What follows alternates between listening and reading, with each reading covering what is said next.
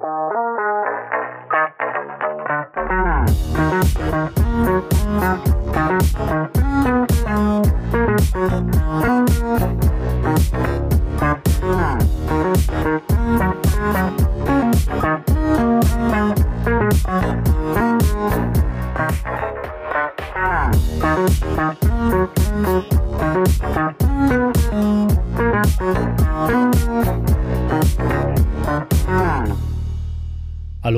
Herzlich willkommen zu Folge 171 der Apfelnerds. Guten Abend. ja, guten Tag. Da warst, ähm, du, da warst du etwas irritiert. Ähm, ja, richtig, weil, da fehlt jemand. Genau, weil äh, äh, der dritte Mann fehlt. Thorsten äh, ist leider heute nicht dabei und äh, wird uns. Genau, gute beim, Besserung. Genau, gute Besserung. Wird uns beim nächsten Mal äh, wieder unterstützen. Und, äh, ja, genau. Mhm. Ja. Aber Wobei, wo du, wo das schon sagst, ja, also Thorsten ist krank, um das nicht, nicht abzuwirken. Äh, ne, gute Besserung an ihn. Ja, ungeplant kann man nichts dran ändern. Ähm, aber ja, wo wir schon an Ausfällen äh, dran sind, gerade hier kurz äh, ein Bookkeeping-Thema, damit es niemand äh, verpasst hat. Und zwar, ähm, ja, nächste Woche gibt es äh, keine Folge. Da machen die Apfelnerds äh, Urlaub. ja, Sommerpause. eine Woche und äh, ja, dann äh, die Woche darauf, das ist dann der 15. August, gibt es dann wieder eine Folge. Ja, also äh, machen wir mal ein kleines Päuschen. Ja, Sascha und ich wären, wären weg gewesen. Da haben wir einfach gesagt, äh, äh, lass mal mal eine Folge Pause machen. Haben wir ja mit Ausnahme von dem Flutausfall, den ich dann hatte, als hier die Flut gewesen ist, ja bisher noch gar nicht gemacht. Ne? Wir haben genau, jede gab, Woche durchgezogen. Genau, es gab noch äh, sehr wenig äh, Fälle, wo wir wirklich gesagt haben, äh, wir können nicht, aber naja, genau. irgendwann ist immer das erste Mal, ne? Äh, so schade das auch ist, aber Urlaub muss sein ja. Äh, und manchmal fällt der halt äh, wie jetzt gerade übereinander. Und von daher, ähm, ja, müssen wir leider genau. eine Woche euch mal vertrösten und ähm, machen dann drauf die Woche natürlich weiter. Genau. Dann in diesem Sinne. Ja, dann haben wir es kundgetan. Ähm, ich werde es dann auch noch mal auf Mastodon posten und so, aber ja, in dem Sinne. Gut. Ähm, vielleicht habt ihr noch was Ungehörtes aus der Vergangenheit. Haben ja viele Stunden äh, von uns gegeben in der letzten Zeit. Ähm, naja, gut, so, ihr, ihr, wisst schon, was ihr, was, was ihr hören könnt. Ähm, ja, also so viel dazu. Und ähm, dann lass uns doch äh, einfach gleich einsteigen äh, in den ersten Punkt. Und da äh, ist es auch schade, dass Thorsten nicht da ist, denn ich hätte ihm jetzt gesagt, hast recht gehabt. Muss man ja auch mal sagen an der Stelle. Äh, ne?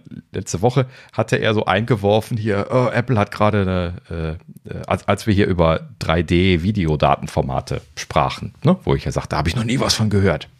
Ähm, und äh, Thorsten dann sagte, ja, hier Apple hat gerade eine Presseerklärung rund, rundgeschickt, OpenUSD. Ja, Habe ich noch gesagt, nee, das kann nicht sein, das wäre so ein Zufall, wenn das jetzt genau in dem Moment kommt, wo wir darüber sprechen. Ja, doch, hat er recht gehabt. ja, ist das. Ja, tatsächlich. Also äh, ne, USD, ich hatte schon recht mit USDZ, ne? also das ist quasi genau dasselbe Format wie das, was Apple für diese USDZ-Dateien verwendet, wo sie diese kleinen Einzelobjekte drin kodiert haben. Ne, schon seit längerer Zeit, ne, das kennen wir ja schon. Ja, das kennt man äh, ja diese schon. Diese kleinen, aus dem AR-Bereich, genau, ne? Mhm. Also was sie genau. so 3D-mäßig, kann man ja mittlerweile seit iOS 16, glaube ich, ähm, oder 15, ich meine zwar 16, äh, selbst erzeugen, ne? Ähm, auf, mit einem Mac und einem iPhone, äh, dass man mhm. ja. Schuhe abfotografiert und dann dreidimensional hat oder so. Muss sehr viele Bilder machen, der Mac muss dann rechnen, äh, also ne, nicht hier irgendwie drei Klicks, aber äh, es ist potenziell machbar. Ja, richtig, genau. Wobei ja die, ähm, es gibt ja auch mittlerweile dann diesen, diesen Objektscanner. Ne? Also du musst jetzt gar keine Bilder mehr machen, sondern erstellt ja dann quasi diese, äh, diese, diese AR-Szene selber, in, äh, ne? inklusive 3D-Elemente äh, und Texturen. Das ist ja dann äh, jetzt vor einiger Zeit dann nochmal so gekommen. Und da fällt so tatsächlich auch so ein USDC-File dann auch aus. Ja, ja, ja, stimmt, jetzt wo du es sagst, ja. Ja. Also das, das ist schon sehr leistungsfähig geworden. Natürlich ist das jetzt kein perfektes Objekt, ne? Also meistens sehr viel Redundanzen drin und sehr fette Objekte, aber so als Rohdatenformat zum, zum Weiterverarbeiten für Leute, die jetzt 3D-Objekte haben wollen, natürlich super. Oder auch für Leute, die einfach nur scannen und anzeigen können wollen. Ne? Ja, also da gibt es schon viel. Ähm, ja gut, so, aber um jetzt nicht zu, zu weit abzuschweifen, ähm, das heißt also dieses USD-Format, äh, Universal Scene Description, ähm, das, das kam ja von Pixar. Das haben sie ja damals, als Apple das USDC-Format vorgestellt hat, gesagt, ne, dass das das Format ist, was Pixar für die Pipeline verwendet und äh, das, davon haben sie dann diese kleinen Datei Geschichten abgeleitet. So, und ähm, was sie ähm, da jetzt nicht drin kodieren können, das sind halt eben die ganzen Szenen. Also wirklich eine große Szene von irgendwie einer ganzen, ähm, ja, irgendwie jetzt von einem Kinofilm, von einem Teil, ne, wo also irgendwie eine komplexe Umgebung drin ist, wo Charaktere drin sind, die wirklich äh, animiert sind, die äh, sich mehr oder weniger dann geskriptet fließend bewegen können. Ne? Das lässt sich natürlich alles mittlerweile wunderschön äh, machen und auch dann logischerweise abspeichern. Ne? Und gerade Pixar hat da ja sehr viel selber entwickelt, da sie ja da auch diese Software selber wiederum anbieten, anderen. Ne? Renderman und äh, Renderman ist der Renderer und äh, äh wie hieß er nochmal? Sie haben auch einen Editor und solche Geschichten. Naja, fällt mir gerade nicht ein. Aber äh, ja, sie haben halt eben alles selber geschrieben, ne, weil sie ja mit die ersten waren.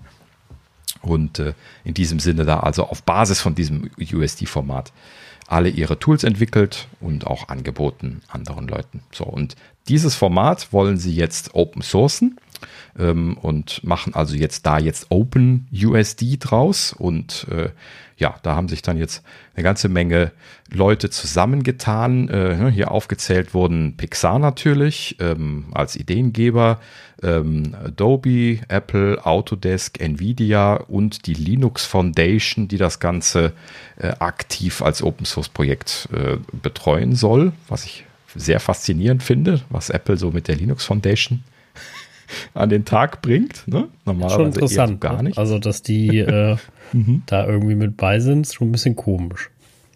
Ja, aber scheinbar muss das ja dann irgendwie auch, könnte sein, dass das nicht federführend von Apple gewesen ist, ne? dass das von, äh, vielleicht von Pixar geleitet worden ist, weil irgendwie Vorstand von dieser neuen OpenUSD-Vereinigung, die sie jetzt OpenUSD Alliance nennen, ist dann auch der CTO von Pixar. Also ich nehme mal an, dass die das ja. Wenn es ihr Containerformat war, ne? macht es auch Sinn, dass, dass, dieser, dass die sagen, sag ich mal, was jetzt damit äh, gemacht wird. Ne? Genau sie müssen das ja dann auch open sourcen, nehme ich mal an. Also die werden da ja bestimmt Patente und Kram drauf haben. In Amerika ist das ja alles patentierbar, das Zeug. Ja, das muss man dann schon entsprechend freigeben. Und dann ist das auch gut. Ja, denke ich auch. Und ich meine, Apple hat ja äh, bekanntlich immer einen relativ guten Draht zu Pixar, ne? ähm, aus äh, Klar, vergangenen Tagen mit Steve. Äh, ne? Und äh, ist, ist ja auch vollkommen in Ordnung.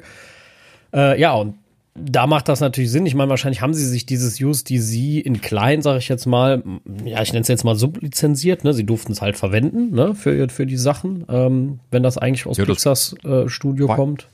Das war ja auch schon eine Kooperation. Es gab halt eben vorher kein standardisiertes, offenes Austauschformat für 3D-Objekte. Klar gab es Formate, aber die sind ja dann eben eben wie ich gerade eben schon sagte, ne, immer so patentmäßig dann irgendwie vorbelastet oder sie sind proprietär und nicht dokumentiert. Ne? So wie bisher USD eben. Ich wollte gerade sagen, aber USDC ist normalerweise auch proprietär. Ja, das war ja der, der erste Schritt, wo sie dann so etwas mal offen gemacht haben. Mhm. Und ja, ist ja quasi dann einfach nur jetzt zu Ende gedacht, das alles mal äh, offen zu machen. Hm. Und das Interessante ja daran ist, dass das vom Timing her natürlich sehr gut passt. Wir hatten ja eben genau darüber gesprochen letzte Woche, ne? dass einem so ein Format fehlt. Ne? Natürlich bin ich da vielleicht ein kleines bisschen auf dem Holzweg gewesen, weil ich jetzt sowas wie H264, H265 erwartet habe. Ähm, aber das ist natürlich per se auch gar nicht so richtig, nachdem ich mir das nochmal habe durch den Kopf gehen lassen. Denn wir sprechen hier jetzt nicht davon, dass wir ähm, eine Aufzeichnung von einer Kamera wiedergeben wollen, ne? sondern wir sprechen davon, eine dreidimensionale Szene wiederzugeben. Ne? Also geht es genau um das, was USD hier macht, nämlich das Codieren von einer Welt, ne? einer Szene äh, und das Codieren von Charakteren, die animiert sind oder was auch immer, ne? die also irgendwie äh, Transformationen haben. Äh, letzten Endes all diese notwendigen Grundlagenelemente Ne? Primitiv, Primitiven codieren für Szene und Elemente, Transformationen äh, und dann eine Scene Graph API, so wie man das kennt.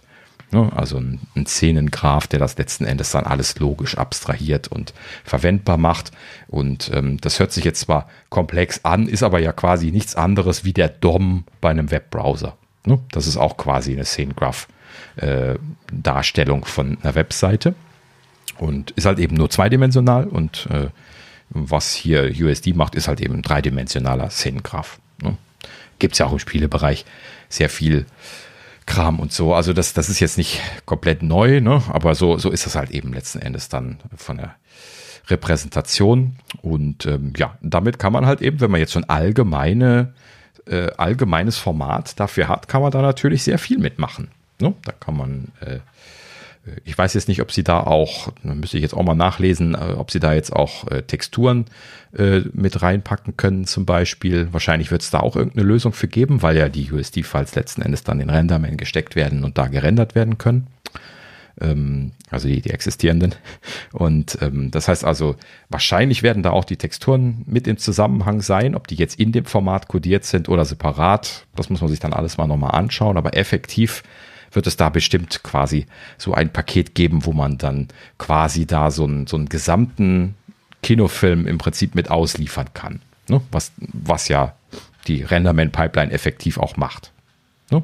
Du kodierst da also den, jeden einzelnen Frame von, von deinem äh, ne, Feature-Length-Movie und äh, renderst den halt eben dann auf einem Renderer einmal durch. So, ne? Und der hat halt eben einfach alles, was er braucht und rendert die dann Frame für Frame genauso wie du das haben möchtest. Und anstatt die jetzt aufwendig zu rendern auf so einer Renderfarm, kannst du die natürlich auch äh, auf einem VR-System wiedergeben oder auf einem normalen Computer. Ne? Dann einfach äh, über Projektion dann zweidimensional rendern. Ne? So, aber das Schöne daran ist, in diesem Datenformat wie USD ist halt eben dann die Szene kodiert dreidimensional. Ne? Das heißt also, du hast eben nicht einen festen Blickpunkt, wie man das bei normalen Videos hat, sondern man hat halt eben eine gesamte Szene, kann die Kamera frei positionieren, wenn man möchte, ne? und äh, sich umschauen oder aber auch zum Beispiel eben einen in Airquotes 3D-Film abspielen lassen, indem man halt eben programmierte Kameras sich bewegen lässt und dann halt eben Gegenstände sich bewegen lässt und Personen und so weiter. Ne? Also so. eigentlich im Grunde alles, was man ja braucht oder was Apple braucht, sagen wir es mal, und mhm. ich find, finde auch, ähm, ähm, ja, das macht ja eben die Tür auf für, für all das, was man, sage ich jetzt mal, von der Vision Pro erwartet. Und was Apple auch benötigt. Ne? Also wir haben ja schon darüber gesprochen, dass sie eigentlich Content-Formate sehr, sehr viele ja mittlerweile haben und selbst anbieten. Wir haben ja, äh, ne, und Apple hat ja auch gezeigt, wie stark die Services-Sparte wächst. Ähm, mhm. Und das heißt, das ist, also für mich ist das immer noch bisher ein sehr schlauer äh, Business-Move, den Apple da macht, wenn man das ganze mhm. Bild nimmt. Ne? Also ich habe ja sehr, sehr früh ähm, gesagt, okay, warum steigen sie noch in das TV-Business ein? Ne? Also äh, ja. warum? Ja. Äh, und wir können uns, also ich kann mir immer noch nicht vorstellen, dass für 6,99 oder was, was TV Plus kostet, dass sich das rechnet. Also dass Apple damit die fette Kohle macht. Weiß ich nicht. Kann mir nicht vorstellen. Ähm, ja, ob sie da jetzt ein Break-Even schon mit geschafft haben, weiß ich nicht. Aber das genau. ist ja dann auch so ein, so ein Aufbauprojekt. Nee, nee, genau. Services, Services, jetzt, Services. jetzt macht das Ganze auch Sinn, ne? Das meine ich ja jetzt. Aber damals habe ich mir gedacht, mhm. warum? Also sie müssen ein Verlustgeschäft machen. Macht eigentlich überhaupt gar keinen Sinn. Ähm, und äh, genauso auch, vor allem, weil sie auch die TVs nicht wirklich in den Vordergrund geholt haben. Ja. Apple TVs und so. Mhm. Und ähm, Genauso wie äh, mit der Premier League, äh, äh, ach Quatsch, Entschuldige, Premier League, äh, Major League Soccer, ähm, dass sie die, die, die kaufen und auf einmal Interesse haben, was mich ja komplett irritiert hat. Warum geht Apple in den Sport? Völlig, völlig da am, am Leben vorbei, also an, an ihrem Plan eigentlich vorbei gewesen und sowas. Äh, ja, und jetzt mhm. macht das Ganze auf einmal Sinn. Ja. No? Und sie können all ihre Dienste integrieren. Sie können eine coole, also auch mal weitergesponnen, ich liebe ja die Wetter-App von Apple, weil sie super schön animiert. Ich liebe es, wenn es, also ich liebe es nicht, wenn es regnet, aber ich liebe es, wenn es in der App regnet oder Gewitter ist, weil es immer toll aussieht. Ähm, und wenn du sowas auch schön auf einer Vision Pro darstellen kannst, zum Beispiel, ne? Und äh, also sie haben sehr, sehr viele Dienste, die sie zusammenstöpseln können, wo sie in der, das in der Hand haben, was produziert wird, was einfach nur Geld kostet, also ein Invest ist. Das hat Apple ja nun mal momentan noch genug, die Kohle. Ähm, und das eigentlich war, das war ein sehr, ist ein sehr, sehr cleverer Move, den sie da gemacht haben. Das muss ich ganz klar sagen. Mhm. Ne? Ja, also ich, ich weiß jetzt nicht, ob ich der Interpretation folgen möchte, dass das jetzt letzten Endes die Kür ist, also dass das der lange, große, über zehn Jahre gehegte Plan gewesen ist, jetzt hier irgendwie bei so einer Brille zu enden. Also bei der Premier, keine, keine ach, Ahnung. Bei der Major League Soccer 1000 Prozent. Die haben die 1000 Prozent nicht nur deswegen gekauft. Weil ähm, Filme, ne, ist, ist so das eine, ne? Da hast du auch viel Konkurrenz ähm, und so. Hast du jetzt beim Sport teilweise auch. Aber man darf auch immer nicht vergessen, dass sie Exklusivrechte, ich glaube sogar weltweit haben für die Major League Soccer. Ähm, und sie können, und Sport sehe ich da als großen Punkt. Stell dir mal vor, du kannst dich ins Stadion setzen. Du kannst dich aufs Feld setzen, um das Spiel zu gucken. Also als blödes Beispiel. Gibt es alles Technik Ja, dafür. Ne? Die musst du Mhm. nur nutzen. Ähm, und das hast du auf einmal selber in der Hand. Und du hast das Endprodukt in der Hand. Also, das ist schon ein, ein, ein also ich glaube auch immer noch, das war einer der, der, der Hauptgründe dafür. Ähm, weil das war ja jetzt auch gerade relativ passend äh, zur, zur, zur Vision. Und die haben, das erklärt auch, warum sie so viel in der Hand haben wollten. Was diese, die waren ja sehr streng bei der Major League Soccer, was dieses Weiterentwickeln und neue Content-Formate und so angeht. Da waren sie sehr, sehr streng, was das Vertragliche angeht. Und jetzt passt das Ganze halt sehr zusammen. Ne? Bei TV Plus müssen sie es nicht sein, weil pff, da geben sie sowieso vor, was gemacht wird. Ne? Und äh, jetzt passt das Ganze. Also ich finde, glaube schon, dass das alles äh, äh, irgendwie zusammengehört. Ja, okay, klar. Also so, jetzt gerade bei den Sportveranstaltungen so ein kleines bisschen ne, kann ich das schon nachvollziehen. Also wir haben ja auch schon ein paar Mal gesagt, wenn Sie jetzt so eine Technologie haben sollten, die in der Lage ist, dir halt eben ein Livestream von dem Sportevent, von dem Fußballspiel direkt auf die Brille zu beamen, so wie als wenn du unten am Seitenstreifen stehst oder sogar im Spiel rumlaufen darfst oder sowas. Ja? Und ähm, das, das kriegen sie hin und kriegen das dargestellt. Natürlich, das, die werden ihnen die Brillen aus den Händen reißen. Klar. Ne? Ja. Also gerade die Fußballleute, die, die werden da bestimmt sehr heiß drauf sein. Das, das ist halt genau so ein Ding, ne? Und ich meine, es gibt ja dann Dinge wie, äh, keine Ahnung, du kannst sie, äh, hier die Bodycams, die, die und sowas, ne, gibt's ja auch als, als grundsätzliche Idee.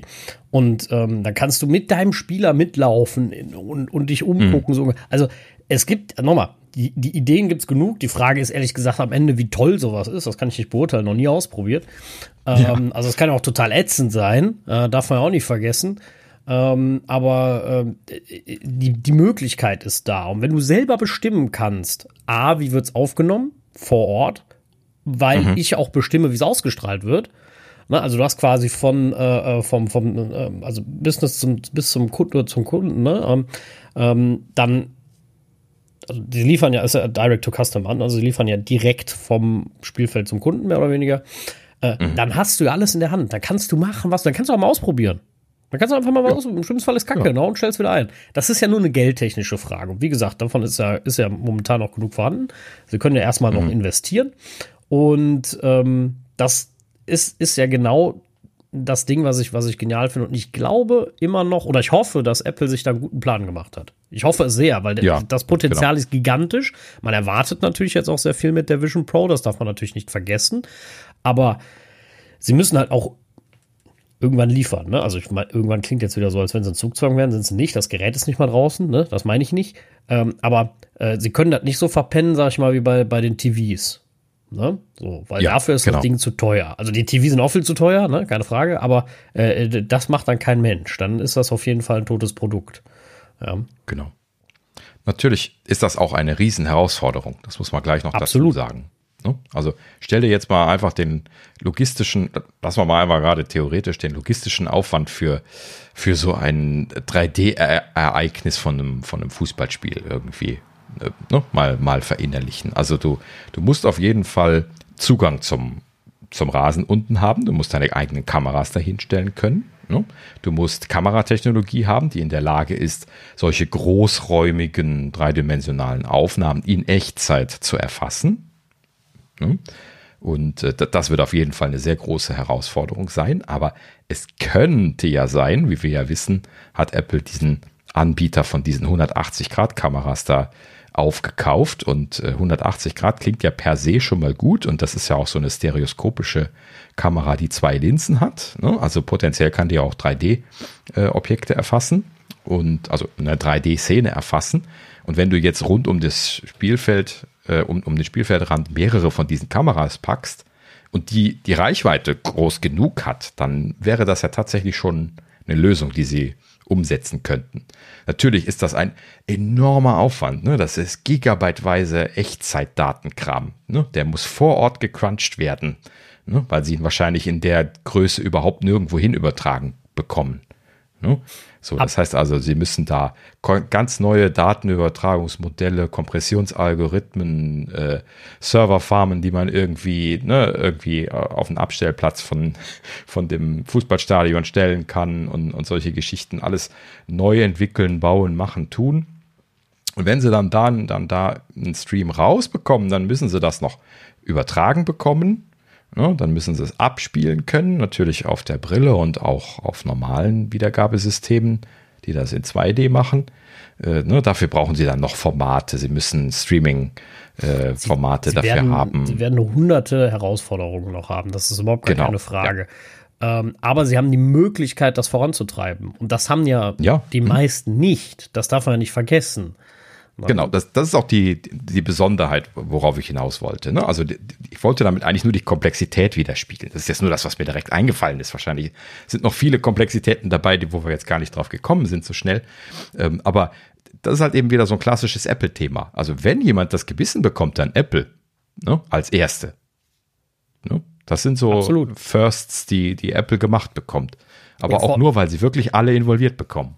Das und ähm, also erstmal, weil sie alle involviert bekommen, weil sie äh, halt die Produkte haben, dann quasi das Angebot machen und auch, glaube ich, äh, also was auch ein riesen Keypoint ist, äh, den geht halt auch nicht mal eben die Puste aus.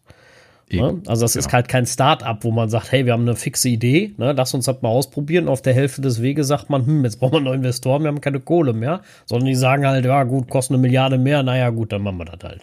Ne? Und mhm. sie, sie liefern Hardware. Ne? So, also sie haben die Hardware. Also ne, stell dir mal vor, so ein, so ein LKW, da sind ein paar äh, äh, neue Mac Pros als Rack Edition drin reingestopft. Ne? Also die können ganz schön was crunchen. Und also nur mal so als, als weiter. Sie haben ja alles da. Also du kannst von vorne bis hinten Apple machen.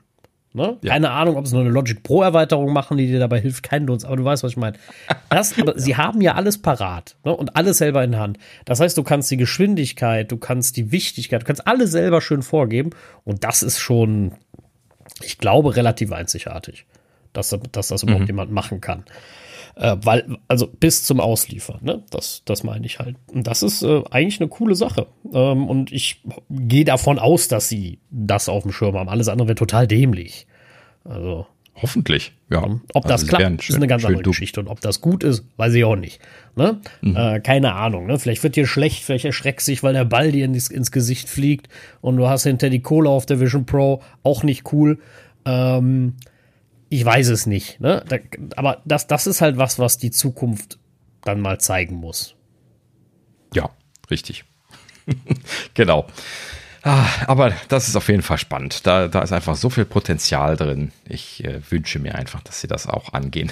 ja, weil es einfach niemand anderes machen wird in akzeptabler Zeit.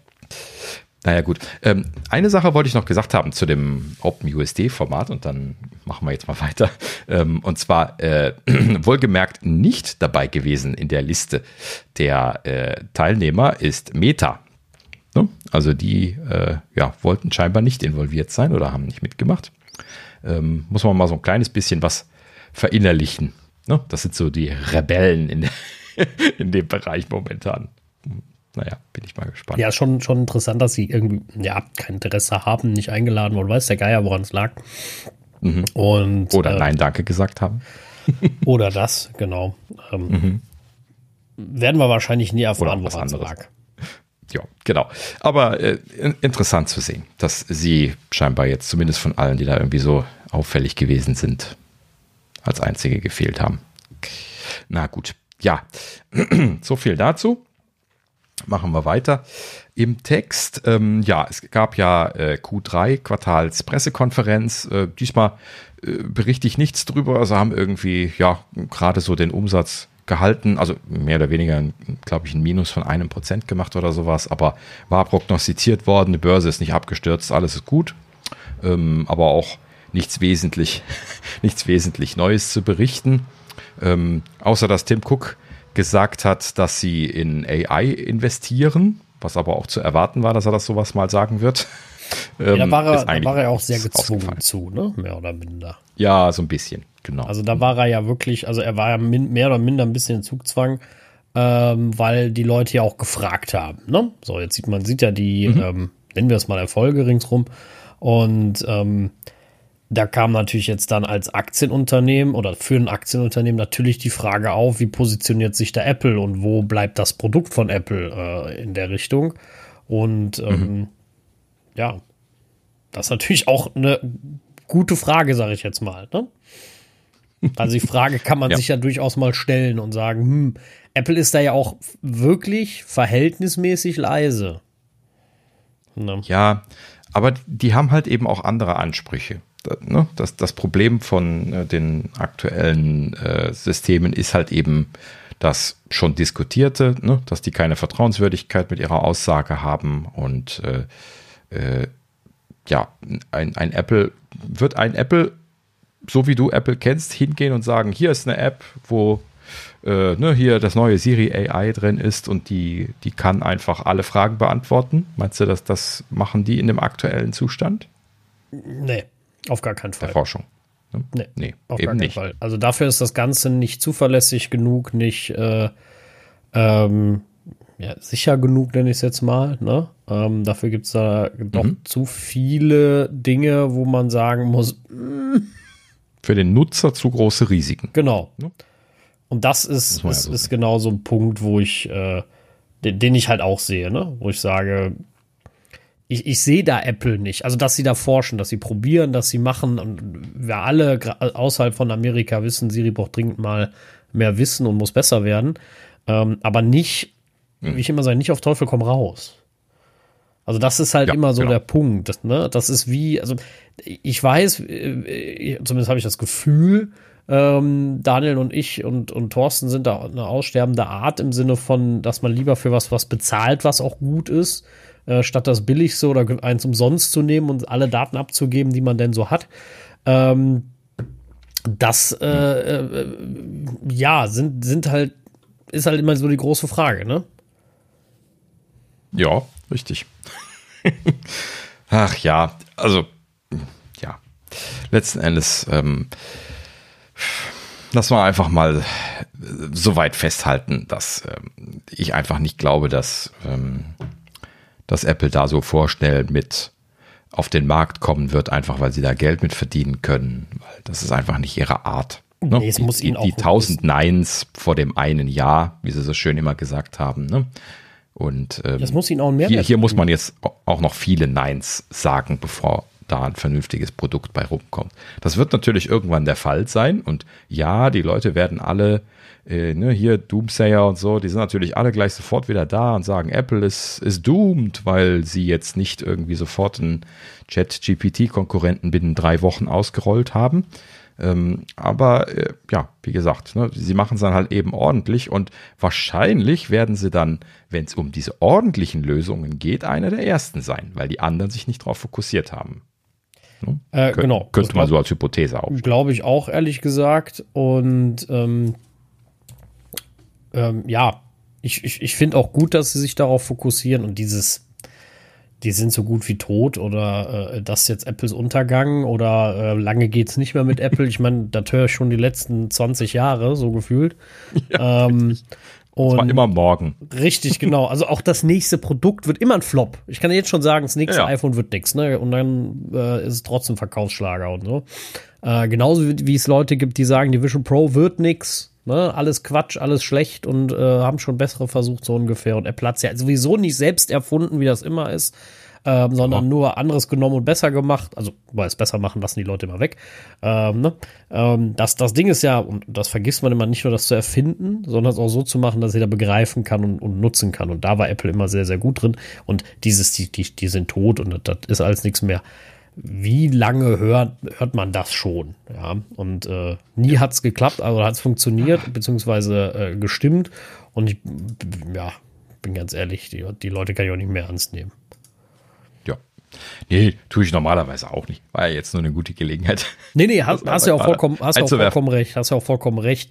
Ähm, aber ich finde es halt auch immer, also, dass die Leute auch nicht müde werden, das wundert mich immer, ne? Also ich würde ja, ja, irgendwann, genau. irgendwann müde werden und sagen, ja, komm, ne? Die haben halt Erfolg, Punkt, ne? Und es sind ja auch nicht die einzigen, die Erfolg haben. Aber, ne? Also ich, ich meckere ja auch nicht jedes Mal und ich habe jetzt auch nicht direkt gesagt, so, oh, jetzt ist ja ChatGPT da, äh, Google ist so gut wie tot. Habe ich auch direkt gelesen, ne? Dass Google quasi schon ja. dem Ende äh, nah ist und, und so, wo ich mir denke, ja. äh, beziehungsweise nicht Google, sondern Alphabet natürlich, ähm, wo ich mir so denke, ihr wisst aber schon, dass sie noch andere Dinge machen als Google, dass sie auch noch sowas wie YouTube und so haben, was ja auch nicht gerade klein ist und so. Und außerdem, äh, äh niemand ersetzt mal eben Google.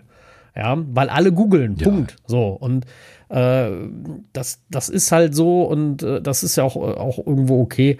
Ich finde es halt geil, immer diese, diese Hiobs-Botschaften dann von den Leuten. Ja.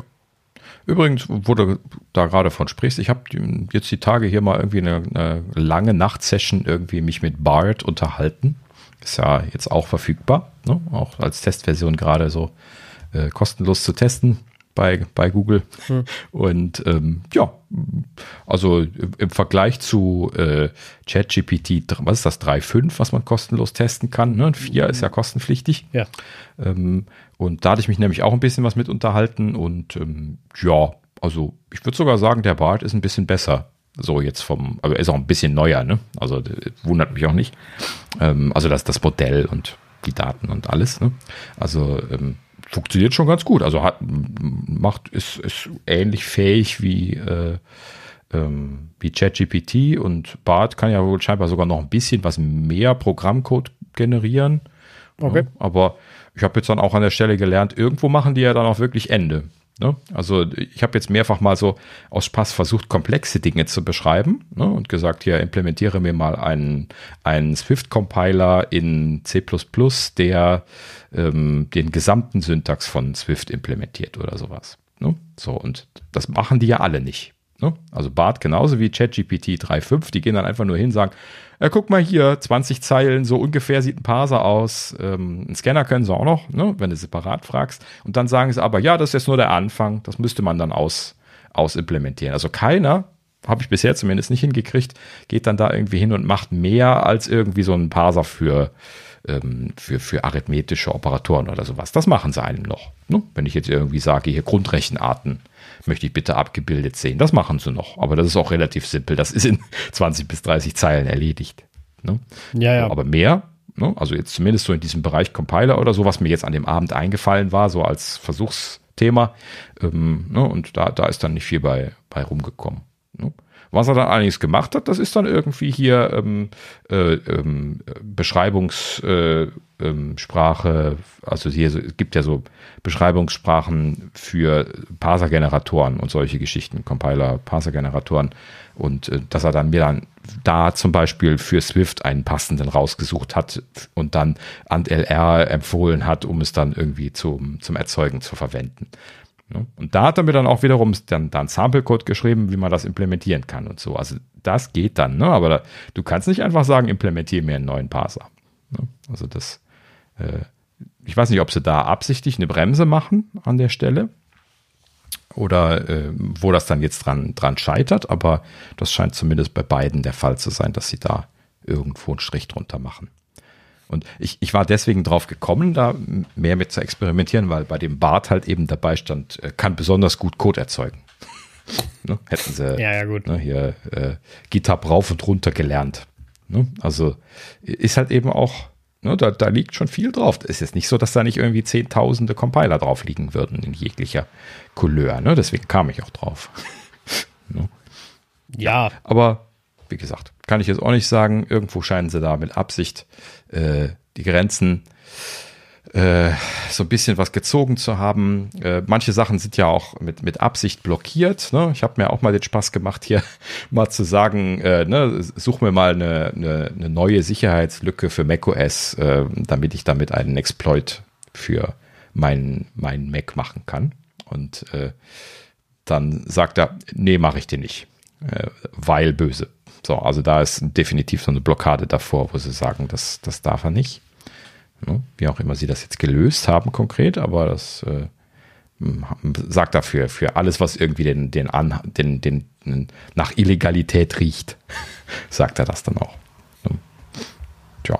Ja, macht ja, ja. macht ja irgendwo auch Sinn, äh, finde ich. Und äh, ich meine, ne, nehmen wir jetzt mal an, das funktioniert und beziehungsweise die funktionieren ja ganz gut. Aber warten wir mal ab, ne? Ich meine, den werden ja wieder Zukunftssachen äh, zugesagt. Äh, die die sehe ich nicht, ne? Das ist wie mit dem selbstfahrenden Auto und Tesla, äh, so ein bisschen. Ähm, ich glaube, das, das wird mhm. auch sehr stark overhyped. Ich, ich sehe es als Assistant-Tool immer noch als sehr gut an. Ich sehe es immer noch aus an, als äh, was, was Code-Analyse angeht, ne, wo man vielleicht Probleme hat oder eventuelle Sicherheitslücken, Problematiken. Ähm, aber ich sehe es auch nicht als Allheilmittel, wie das irgendwie gefühlt ja gerade manchmal der ein oder andere tut. Und ähm, ja, das, äh, da wäre ich halt auch vorsichtig und ähm, man sieht auch ringsrum, dass, dass äh, der ein oder andere immer vorsichtiger wird. Äh, und es gab ja auch schon die ein oder anderen großen, größeren Problematiken. Deswegen, ähm, ich, ich glaube, die, ähnlich sage ich jetzt mal wie die Vision Pro, muss man da noch so ein bisschen den Platz finden, glaube ich. Mhm. Ja, natürlich. Genau. ah, naja, gut. So, jetzt sind wir abgedriftet. Lass uns mal zur Quartalspressekonferenz zurückkehren. Äh, eine einzige Sache wollte ich nämlich eigentlich nur gerade gesagt haben und das ist ein ganz, ganz kurzes Tidbit und dann wäre ich eigentlich schon fertig gewesen. Und zwar ähm, eine schöne Zahl haben sie äh, erwähnt während der Pressekonferenz und zwar ähm, haben sie jetzt die Grenze von einer Milliarde Abonnenten für Services und App Store Abos äh, überschritten. Ne? Da hatten wir irgendwann letztlich, glaube ich, schon mal festgestellt, dass wir da nah dran sind. Und jetzt sind sie offiziell drüber hinweg. Ne? Also eine Milliarde Abonnenten für Services und App Store. Ist natürlich so ein bisschen Augenwischerei, weil sie da zwei sehr große, starke Elemente zusammenbringen. Ne? Der App Store per se ist natürlich schon mal stark und auch die Services-Abos bei Apple werden stark sein, aber beides zusammen ist natürlich so ein bisschen Augenwischerei. Naja, ja, gut. Aber das, ist, das ne, traue niemals einer Statistik, die nicht selbst gefälscht hast. Ne? Das sagt man nicht umsonst. Ja. Und äh, genau. man kann alles schön rechnen, wenn man möchte. Ähm, was nicht heißt, dass die Zahlen schlecht sind, weiß Gott nicht. Ähm, aber manchmal halt, wenn man nicht die genauen Details kennt, kann man da auch mal ein bisschen vorsichtiger sein, je nachdem. Ja, naja, gut. Ist auf jeden Fall ein Indikator und deswegen wollte ich es einmal kurz gesagt haben, äh, dafür, dass sie schon schön ordentlich am Wachsen sind. Ne? Eine Milliarde Abos ist schon eine Hausnummer, auch wenn man alles zusammenrechnet. Ja, klar. Also das äh, eine Milliarde Abos musst du erstmal machen, ne? Und äh, ich meine, sie haben auch sehr viele Geräte, aber das heißt ja nicht, dass, äh, also gibt ja Leute wie mich und dich, die ein paar Geräte haben. Ja, genau. Das darf man natürlich. nicht vergessen. Du machst aber trotzdem ja nur ein Abo und nicht für jedes Gerät eins. Also ich zumindest. Mhm. Ich überlasse das jedem selbst. Thorsten hat so viele, schade, also ich da, Thorsten hat so viele Apple-IDs, der könnte auf jeden Fall sechs Abos machen. Das wäre gar kein ja, Problem. Genau. Schöne Grüße, Thorsten. Genau. ähm, aber äh, ja, ist äh, äh, ne, halt wie, wie, wie alles immer, ne? So ein bisschen so eine Sache. Richtig, genau. Na gut, so viel dazu. Und ähm, dann äh, nächstes kleines Thema und zwar hier ähm, Personalie gibt nicht nur Weggänge bei Apple zum Glück. Ähm, und zwar, sie haben einen neuen Creative Director angestellt, Graham McDonnell. McDonnell wahrscheinlich. Ja. Graham McDonnell. Und ähm, das, ähm, ja, nur um es mal einmal kurz erwähnt zu haben, dass es eben auch positive Entwicklungen gibt an der Stelle. Ne? Creative Director musste ich auch nachgucken, was das jetzt genau für eine Stelle ist. War mir jetzt nicht direkt ein Begriff. Ja, sind halt eben die Leute, die hier äh, den, den äh, Werbekram machen. Ne? Also hier irgendwie Werbespots, diese Geschichten. Also diese Kreativagentur ne, ist ja meistens dann irgendwas Externes, die beauftragt wird, ähm, die dann sowas wie diese Werbespots machen und so. Und das, äh, ich weiß nicht, ob das jetzt äh, schon ein vorher belegter Posten bei Apple gewesen ist oder ob das jetzt neu äh, entstanden ist. Das haben sie hier jetzt nicht weiter gesagt. Soweit ich weiß, hat Apple das ja teilweise in-house gemacht und teilweise außer Haus in der Vergangenheit. Also ich schätze mal, es gab vielleicht schon einen Creative Director dann vorher, wenn das stimmt. Ähm, naja, gut, so auf jeden Fall, der Posten ist neu besetzt worden. Graham McDonald, irgendwie langjähriger Industrieveteran, ist irgendwie hier äh, vorher bei Time und interessanterweise auch New York Times gewesen. Das sind ja die zwei großen Time. Magazine und ähm, ja, letzten Endes hat er da irgendwie Großagenturen in-house aufgebaut und solche Geschichten, hat da sehr erfolgreich wohl gearbeitet und vorher irgendwie für IPG Media Brands gearbeitet, wohl auch einer der sehr großen Player im äh, Bereich hier von den Werbegeschichten, äh, Head of Design and Development, lange Jahre auch gewesen. Naja, scheinen sie sich tatsächlich jemand sehr Erfahrenes gesucht zu haben, vor allen Dingen auch jemanden, der dann praktisch Erfahrung hat, wohl scheinbar. Ne? Ja, schön. Also klingt zumindest ja nicht falsch. Kann man ja dann auch mal einfach positiv drüber berichten. Nö, absolut nicht. Äh, das klingt grundsätzlich gut und ist ja auch schön, wenn Apple wieder Neuzugänge hat und man nicht immer nur von den Goodbyes liest. Das mhm. ist ja, äh, stimmt uns ja positiv, dass sie doch nicht untergeht. Richtig, genau. Apple ist doomed. Genau. Jetzt habe ich es auch gesagt. Ah. Na gut, okay. So viel dazu. Dann gleich zum nächsten Thema und zwar äh, Mark Gurman in der Nachrichtensektion. Wer glaubt's denn? Passiert auch ab und an. Ähm, und zwar, äh, ja, hat nur hier irgendwie kurz irgendwie was rausgehauen. Auf Twitter war es, glaube ich, ja genau. Äh, und zwar hat er gesagt, ähm, hier die Apple Developer Labs für die Vision Pro, die sind ja jetzt ne, äh, eröffnet worden. Hatten wir, wann war es? Letzte Woche oder vorletzte Woche drüber gesprochen? Letzte Woche, oder? Mm, letzte, ja. Ja, ich meine letzte Woche. Und ähm, ja, also letzten Endes ähm, äh, sollen die nicht stark nachgefragt sein, berichtet er. So, also hm, schwer natürlich zu interpretieren. Er hatte da jetzt auch keine Details, das ist alles. Der Tweet war natürlich nur so ein Einzeiler. Ne? Und ähm, also genau genommen waren es zwei Zeilen. Er sagte dann noch im Anschluss, ähm, Entwickler hätten ihm gesteckt, dass ähm, A, die Ansprüche zu hoch seien. Man darf ja nur mit äh, in Entwicklung befindlichen Apps dahin. Ne? Das Thema hatten wir ja besprochen, auch bezüglich dem Developer Kit, wo man ja auch schon etwas, was Work in Progress ist, zeigen muss, um überhaupt einen Zuschlag bekommen zu können. Und ähm, so ist es ja jetzt effektiv hier auch. Du musst irgendwas haben, was du zum Testen mitbringen kannst, ansonsten darfst du gar nicht erst kommen. Und ja, scheinbar haben nicht so viele Leute etwas direkt in Entwicklung. Ne? Also das ist schon mal, schon mal das Erste. Ähm, aber dann kommt noch dazu, natürlich ist das auch sehr stark Amerika-zentrisch, was da immer berichtet wird. Und da wurde dann noch dazu gesagt, dass die Entwickler da wohl etwas angepisst sind, die an der Ostküste arbeiten, wo ja auch im New Yorker Bereich äh, sehr viel Softwareentwicklung gemacht wird. Ne?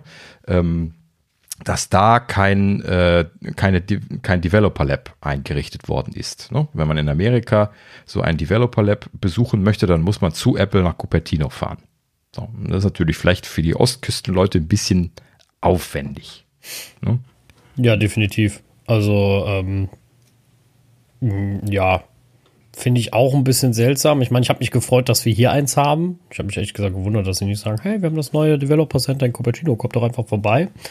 Ne? Ja, klingt genau. ja bei denen immer so, so easy, so wie die das jetzt quasi von der Ostküste haben. Hätte mich mhm. das auch nicht gewundert, wenn äh, das passiert wäre, so im Sinne von, äh, können ja mal aus Deutschland eben hier rüberfliegen, ne? So. Ähm, grundsätzlich habe ich das auch mitbekommen, dass das nicht, nicht allzu angesagt ist. Aber ähm, ich meine, klar, ne, wenn Apple jetzt sagt, äh, da dürfen auch nur die hin, die schon quasi was haben und auch wollen und machen und müssen, äh, ja, brauchst du dich auch nicht wundern. Findet man jetzt mhm. ein Unternehmen, was ja. mal eben alles umschmeißt und sagt, ja, machen wir jetzt mal eben für den, den Risk, investieren wir jetzt, macht, macht ja auch nicht jeder. Und äh, deswegen. Ja. Also, Vor allen Dingen bei den erwarteten Verkaufszahlen jetzt am Richtig, Anfang. genau. Geht ja keiner hin und sagt, hier, fahr mal nach Cupertino, teste das mal, da, koste was es wolle. Genau, ne? das, das darf man ja mal nicht äh, noch, noch mal nicht vergessen. Ne? Also das kommt ja noch eben ganz deutlich mit hinzu, dass halt der äh, das Risiko halt in meinen Augen echt groß ist. Ne? Also ja, ähm, die, diese Tatsache, äh, dass, dass äh, ja, dass das auch alles nicht klappen kann und du weißt nicht, wo es hingeht und der Invest ist für mich echt groß. Ja, und ja, das Risiko genau. auch für jede Firma und ich kann durchaus verstehen, wenn die sagen, äh, nö. Also ich finde, Apple macht da jetzt auch nicht gerade eine super Figur eigentlich. ja, also ich, ich bin mir nicht ganz sicher, ähm, woher das kommt. Ne? Das, das, bin ich auch noch am Hinterfragen gewesen. Ähm, könnte das sein, dass die so in ihrer äh, Geilheitsbubble irgendwie so ein bisschen drinstecken? Ne? Also die, die wissen ja jetzt in-house wahrscheinlich, dass das ein, ein tolles Produkt ist und dass das sehr leistungsfähig ist und äh, dass sie da äh, ne, sehr viel, sehr viel Freude mit haben. Aber ähm, ich glaube halt eben auch vor allen Dingen bei dem krassen Preispunkt, den sie da aufrufen, ähm, haben sie halt eben von vornherein sich da selber so einen starken Dämpfer gegeben, dass halt eben äh, ne, nicht nur wir da so mit moderatem Enthusiasmus irgendwie reagiert haben, sondern ich vermute, dass das viele andere Entwickler, ne, so wie du gerade auch schon gesagt hattest, und auch natürlich die Firmen, die dahinter stecken, äh, alle so gemacht haben. Ne? Also die, die werden also ne, höchstens mal geguckt haben, was man da so machen kann, als das SDK gekommen ist. Und vielleicht wird das jetzt mal so langsam diskutiert, wenn das mal so ein bisschen Fahrt aufnimmt. Ne? Ist ja momentan sowieso nur Amerika. Wann es nach, nach Europa oder nach Asien kommt, haben sie ja noch überhaupt nicht. Ne? Also irgendwann nächstes Jahr hieß es ja vielleicht eventuell. Ne? Und äh, äh, ist halt eben einfach zu viele Wenn und äh, dann noch der Preis obendrauf. Also, ne, das, das, mich wundert das nicht, dass das nicht äh, losbrummen wird am Start. Nö, also äh, mich auch nicht. Ich finde find auch, also sie sind da selbst extrem streng. Und mhm. ähm, ja, es wundert mich dann ehrlich gesagt auch nicht, dass da äh, der ein oder, und ein oder andere Unternehmen halt sagt, nö. Ne? Genau. Dann halt nicht. Ähm, weil wenn ich nicht mal eben, also die haben ja schon die Kosten, dass sie dich da hinschicken. Und dann sollst du da mhm. was lernen, ne? so ähm, als, als Entwickler. Ähm, und wenn sie dann zusätzlich noch die Ungewissheit haben, so, äh, ja, dass äh, du überhaupt dahin darfst, weil Apple sich, und die werden sich auch viele Unternehmen sagen, macht's halt ohne uns. Ja, mhm. und mal gucken, wie das Produkt dann so startet. Also ich glaube auch, sie haben es da, Apple hat das ein bisschen sehr streng gemacht. Ne? Also gerade mit diesem, diesem, dieser ungewissen Zukunft, nenne ich es jetzt mal, ne? wann kommt das mal woanders? Ne? Also wenn du jetzt als Unternehmen, nenne ich es jetzt mal, einen großen deutschen äh, äh, Konsumermarkt hast, äh, den du eigentlich ja potenziell bedienen willst und weißt überhaupt nicht wann und ob, so ungefähr, äh, ja, wow. Also hat das Ding ja für mich zero Interesse im Moment. Also kann ich ja dann immer noch. Das läuft mir ja nicht davon. Ja. Und die Konkurrenz genau. wird auch nicht groß sein auf dem Ding. Also glaube ich nicht. Ich glaube, ne, so, und da, da, da, sehe ich halt Apple im Moment ein bisschen sehr streng und äh, ja, weiß nicht so ganz, ob das die, die beste, äh, ja. beste Idee war. Ich weiß halt eben nur nicht, äh, ob sie sich da intern dessen bewusst sind oder nicht. Ne? Haben die irgendwie angenommen, weil Tim das geil findet, finden das alle geil? Oder ne, könnte das das Problem gewesen sein? Ist ne? wahrscheinlich, klar. Also, machen? also Apple lebt ja sehr, sehr häufig in seiner seltsamen Bubble die keiner so mhm. richtig mitgeht äh, oder die keiner so richtig manchmal versteht. Ne? Auch dieses US-Only-Thema, was wir immer wieder bei, bei Dingen haben, ja. ähm, wo, wo, ich, wo ich mich ja oft genug schon drüber aufgeregt habe und was ich auch einfach gerade im Sinne von Service Services Services sehr, sehr dumm immer noch finde. Äh, aber ich will jetzt nicht gerade direkt wieder damit anfangen. Aber ähm, die äh, genau das sind halt so Dinge, wo ich sage, ähm, ja, da, da gehen sie ein bisschen am, auch am Markt vorbei. Und wenn ich halt so groß werden will, muss ich mich auch auf andere Märkte als nur die USA konzentrieren. Noch reicht das, aber wir wissen alle, dass ein Aktienunternehmen Wachstum braucht. Und ähm, da sind natürlich dann so Sachen, äh, dass du ja auch so in, in Anführungsstrichen ein bisschen hörst, dass zum Beispiel dann auch der eine Service hier in der Apple Card gar nicht so gut läuft. Ne, und, und sowas. Mhm. Und äh, Goldman Sachs eigentlich das gar nicht mehr machen will. Und sie suchen ja jetzt gerade jemand, der es macht. Und Goldman Sachs will da lieber früher raus als später. Und so. Ja, tolle Vertrags, äh, Vertragsbedingungen übrigens, dass äh, Goldman Sachs einen Nachfolger präsentieren muss, um aus dem Vertrag rauszukommen. Habe ich jetzt die Tage gerade gelesen. Super gut gemacht, Apple, den Vertrag. Der, also der ist wirklich sehr, sehr clever gemacht, ja, definitiv. Ja. Also das haben sie, aber das kann ich mir halt auch gut vorstellen. Aber daran sieht, also wie soll das, also die haben das US-Only angeboten und ist ja auch vollkommen okay, da zu starten, sage ich ja überhaupt nichts. Aber sie haben auch nichts mehr daraus gemacht.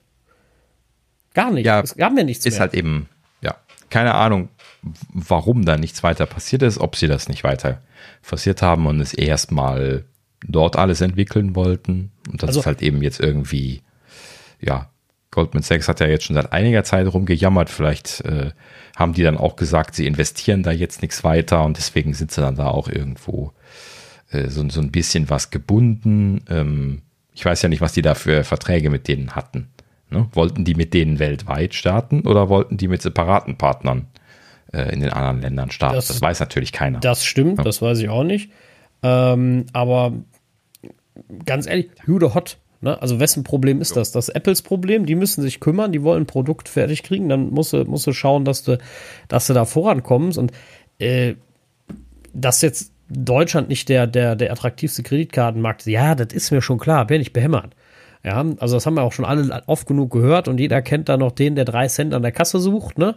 Wo ich mich jedes Mal äh, äh, frage, wieso? Ich bin gerade Wochen in Amsterdam gewesen, ich habe nicht ein Euro Bar ausgegeben. Ja, äh, völlig unnötig. Ja. Aber die nehmen jedes aber Mal, du. wenn du bezahlen willst, direkt das, äh, das EC-Karten, also das, das, das, Kartengerät in die Hand. Die, die rechnen überhaupt nicht damit, dass du, dass du bar zahlen willst. Ja. Übrigens, äh, kleine Anekdote mal gerade nebenbei hier vom, vom Einkauf im, in meinem äh, Laden meiner Wahl, wo ich hier, hier Lebensmittel einkaufen gehe. Ähm, die, die gute alte Oma, die die drei Cent raussucht, normalerweise, hat äh, bei mir jetzt hier vor ein paar Tagen ihre Karte gesucht. Das heißt, auch diese alte Oma hat mittlerweile umgestellt auf Kartenzahlung. Ja. Nur, dass sie halt eben dann ewig lang gebraucht hat, um mit ihrem Portemonnaie diese Scheißkarte zu finden, hatte, statt dass sie sich die irgendwo hinlegt oder so. Ich hatte, ich hatte irgendwo mal, mal gelesen, von wegen, ähm, dass Kartenzahlungen gar nicht schneller sind als Barcard, Barzahlung. Ähm, war, war mal so eine Auswertung, wo ich mir denke, das kommt natürlich ganz stark drauf an, wie du das vergleichst. Wenn du natürlich vergleichst mit Leuten, die das nie machen, die dann nicht wissen, wie rum reingesteckt wird, dann eher binnig wissen äh, und sowas, ne? Ja, das dauert ewig. Äh, brauchen wir nicht. Das ist aber genauso wie wenn ich sage, ich vergleiche Barzahlung immer mit der Oma, die noch nach zwei Cent sucht. Äh, das ist ja auch ja, nicht der Fall. Richtig. Äh, auch hm. Barzahlung kann super schnell sein, keine, keine Frage. Aber auch Kartenzahlung kann krass schnell sein. Das Problem ist nur, dass wir grundsätzlich in Deutschland schlecht dafür aufgestellt sind, weil äh, weiß ich nicht, die deutschen Unternehmen sich auch den, den, den größten Dummfug aufquatschen lassen, habe ich so. Was ich nicht verstanden habe als Beispiel, als dieses Kartenproblem war, äh, bei Lidl zum Beispiel, die waren ja unter anderem betroffen, äh, wo die Terminals, Terminals nicht gingen wegen irgendeinem Update und die, äh, äh, ich weiß gar nicht mehr, wie das war, das konnte dann ja auch gar nicht mehr durch ein Software-Update behoben werden, sondern dann mussten die vor Ort getauscht werden. Die hatten wochenlang mhm. keine Kartenzahlung. Da habe ich mir gedacht, die müssen, also das Kartenunternehmen hätte es doch gar nicht mehr geben dürfen. Also so hätten die vor Verlust in den Boden geklagt werden müssen eigentlich. So, nö. Das, äh, nö. Also da ist auch kein Druck hinter. Ja, so ein bisschen. So. Du musst ja auch eine Verfügbarkeit bereitstellen. Ähm, und das verstehe ich halt dann auch nicht. Ähm, und ich glaube, es muss in Deutschland auch immer wieder ein Umdenken stattfinden. Ne? Also Kartenzahlung hat halt A auch gigantische Vorteile. Ja, ich weiß, der Deutsche liebt sein Bargeld, äh, weil, weiß ich nicht.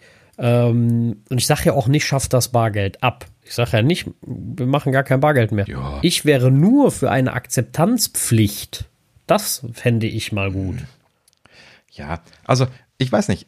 Also seit, durch, durch die Corona-Zeit ist das ja deutlich besser geworden, oder? Also ich habe das einfach beibehalten. Wenn ich jetzt irgendwie Lebensmittel kaufen gehe und auch wenn es irgendwie 3,45 Euro sind oder sowas, mache ich Karte. So, Punkt. So. Manchmal habe ich das Gefühl, dass man jetzt nach der Corona-Zeit wieder ein bisschen krummer angeguckt wird, wenn man jetzt relativ kleine Beträge damit bezahlt. Aber ich habe noch von keinem gesagt bekommen, das ist zu wenig. Das machen wir nicht, so wie das vorher war. Ne?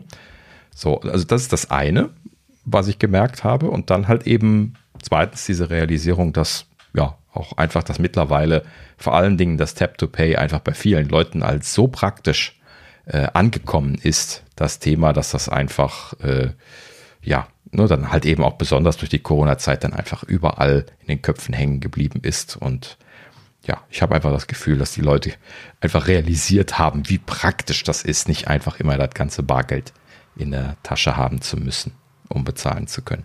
Ne? Es ist ja nicht nur praktisch, das ist ja so, das ist ja auch sicherer, weil du kannst nicht so einfach verlieren. Ähm, du kannst dich nicht so einfach verrechnen, äh, ne? weder der, der es bezahlt, noch der es ausgibt. Ähm, und also es gibt ja sehr, sehr, sehr, sehr viele Vorteile und es gibt auch sehr krass schnelle Zahlsysteme. Ne? Also ich wundere mich im Moment bei Aldi bei uns, das sind nämlich mittlerweile auch echt lahm. Äh, weiß ich warum, ob da, ob die umgestellt haben und sparen sich die Geschwindigkeit. Ich weiß nämlich, das kommt auch, je schneller du willst, umso teurer wird's. Äh, so mhm. ungefähr. Aber die hatten das zeitweise, ey, da hatte ich meine Karte noch nicht dran, da war schon bezahlt. Ne? So schnell ja, ging das. Genau. Ich das aber für Aldi auch in Erinnerung. Vielleicht ja, ich auch, regionales aber Thema irgendwie in letzter Zeit, weiß ich nicht, irgendwie nicht mehr. Ja.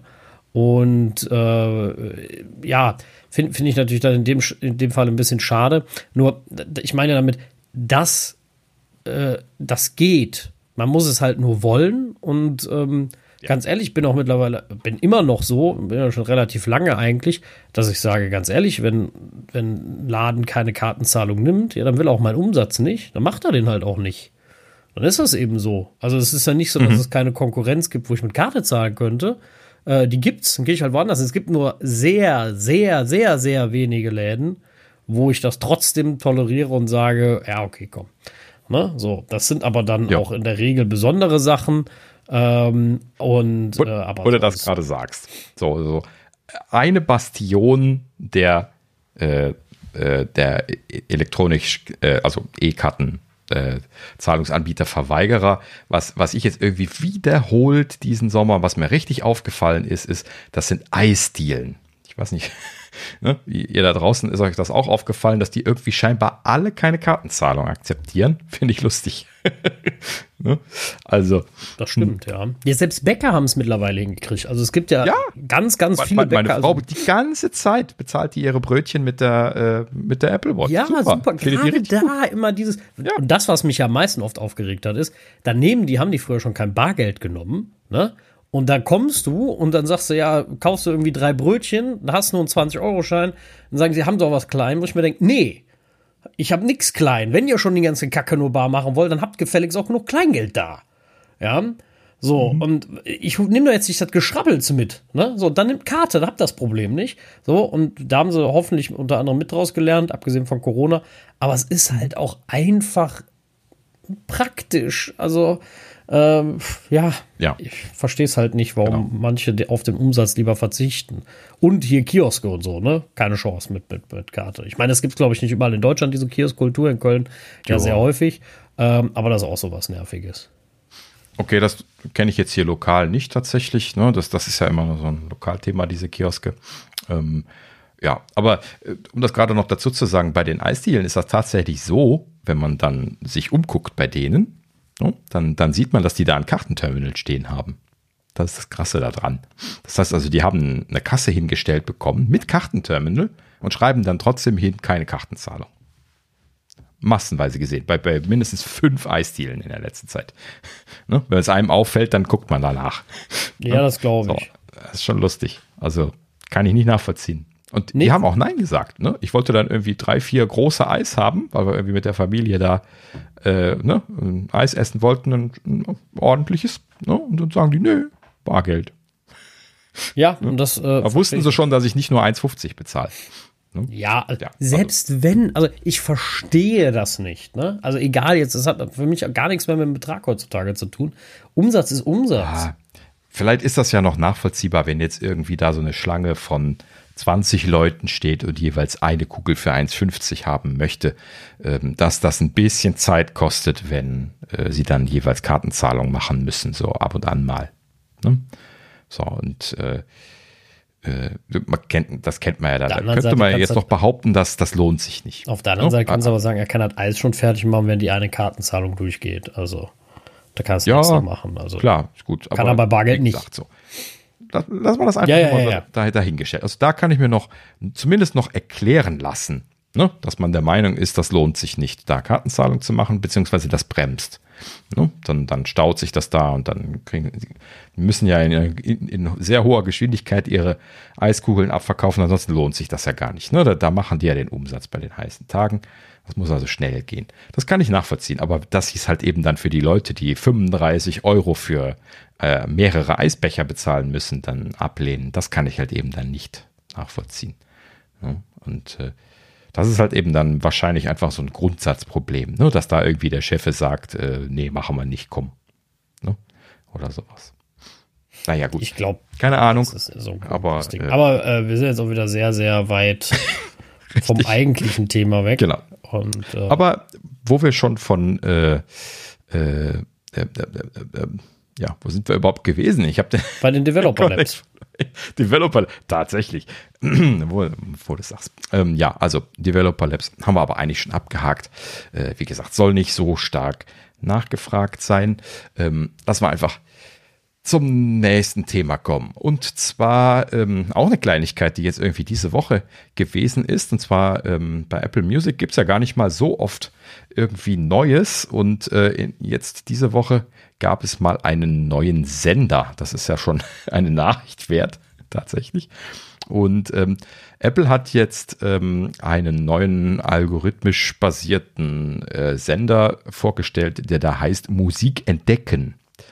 Ähm, so, also die, die Grundidee ist, ähm, ne, also zum Beispiel bei mir ist das auch so, ne, wenn ich jetzt nicht weiß, was ich hören soll oder möchte gerade, dann höre ich meine Favoriten.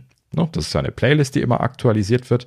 Oder ich höre Daniels Sender. Das gibt es ja dann auch. Ne? Also meinen Sender. Hat irgendwie jeder Account. Ähm, und äh, letzten Endes spielt er dann da so wie, wie ein Radio halt eben meine äh, Musikdatenbank. Ne? Also alles, was ich zur, äh, als Favorit zur Datenbank hinzugefügt habe, ähm, das spielt er in diesem Sender bevorzugt. Das, was ich viel höre, häufiger das, was ich selten höre, weniger. Und so hat man da, wenn man eine große Favoritendatenbank hat, so, so wie ich, dann hat er da ein sehr schönes Programm. Das kann man einfach laufen lassen. Ne? dann kriegst du natürlich äh, alles nur bekanntes Zeug gespielt, aber es ist ähm, ja ne, letzten Endes deine, deine Bibliothek. So.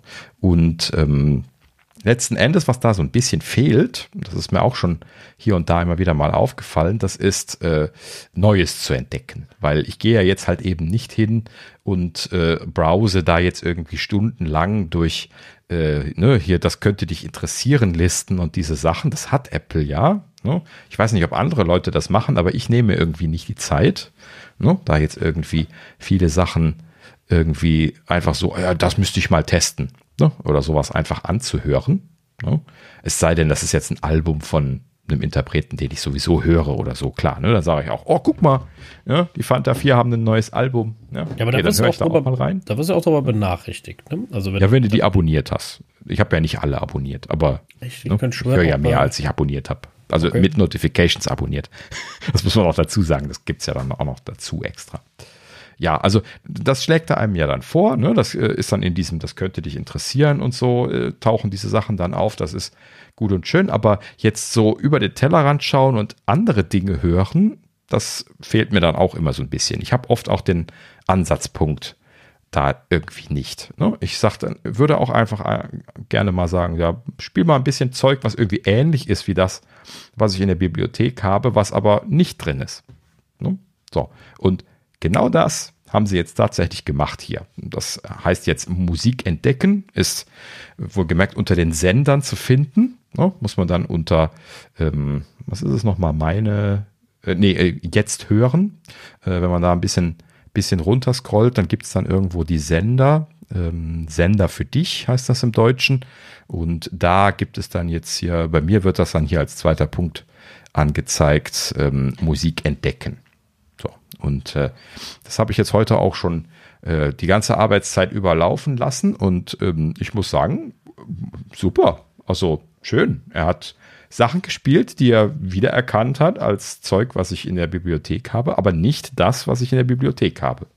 Ja, in, der letzten Zeit ist mein, äh, mein Account so ein bisschen Klassik verseucht, da ich halt eben hier irgendwie so ein bisschen angefangen habe, Klassik zu hören ähm, ne, seit, seit der Zeit, wo jetzt hier die, äh, die App gekommen ist. Und ähm, dann äh, ist das halt eben jetzt hier auch so reingetröpfelt, weil während der Arbeit äh, höre ich natürlich auf, dem, auf einem Mac und da habe ich natürlich keine dedizierte App, also verwende ich die Musik-App dann und dann äh, treffelt das natürlich da rein. Er hat mir den ganzen Tag Klassik gespielt, die gut war, also für mein eigenes Hörverständnis. Es gibt äh, ne, nicht alles, was ich sofort so vom ersten Hören irgendwie spannend finde momentan. Und ähm, ähm, das heißt also, ich habe die Sachen wiedererkannt, aber das waren halt eben zum Beispiel andere Orchester oder sowas. So. Und äh, das, das, fand ich schon ganz spannend. Also den ganzen Tag irgendwie Sachen gehört und gesagt, oh, guck mal. Ne? Und äh, am Anfang hat er sehr viel Klassik gemacht und nachher kam dann auch so ein bisschen was der Rest aus der Bibliothek irgendwie zum Tragen, sodass er also auch dann irgendwie Pop-Rock und solche Sachen äh, mit da drin gehabt hat. Ähm, aber halt eben dann auch Sachen, die ich jetzt wirklich explizit nicht direkt gekannt habe und äh, brauchbar fand. Ne? So, also der Anspruch ist ja dann eben nicht hoch. Es geht ja darum, dass man ne, irgendwas Neues hören möchte. Da kann man ja nicht immer einen hohen Anspruch dran, dran anlegen, aber in diesem Fall, ja, gar nicht mal so schlecht. Also werde ich definitiv mehr testen in der nächsten Zeit.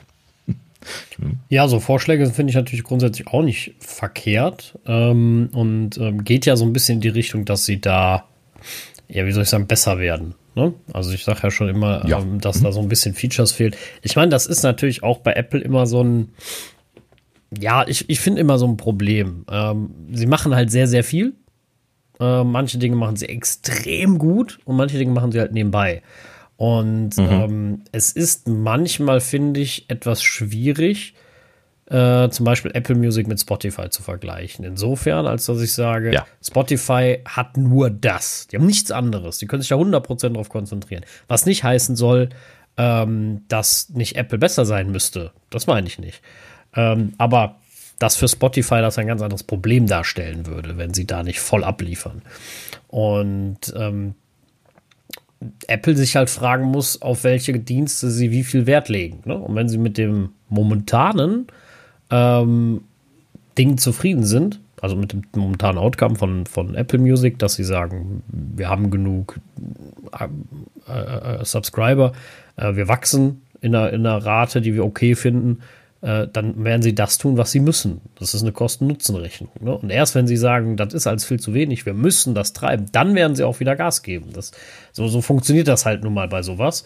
Äh, während halt Spotify 100% sagen muss, wir müssen geiler werden, weil das ist die einzige Incomings-Quelle, die wir haben. Ähm, das ist halt so ein Riesenunterschied. Ja. Also ich weiß nicht, ob sie überhaupt noch sagen, geiler werden, ähm, weil das ist ja jetzt auch alles ein etabliertes System bei denen.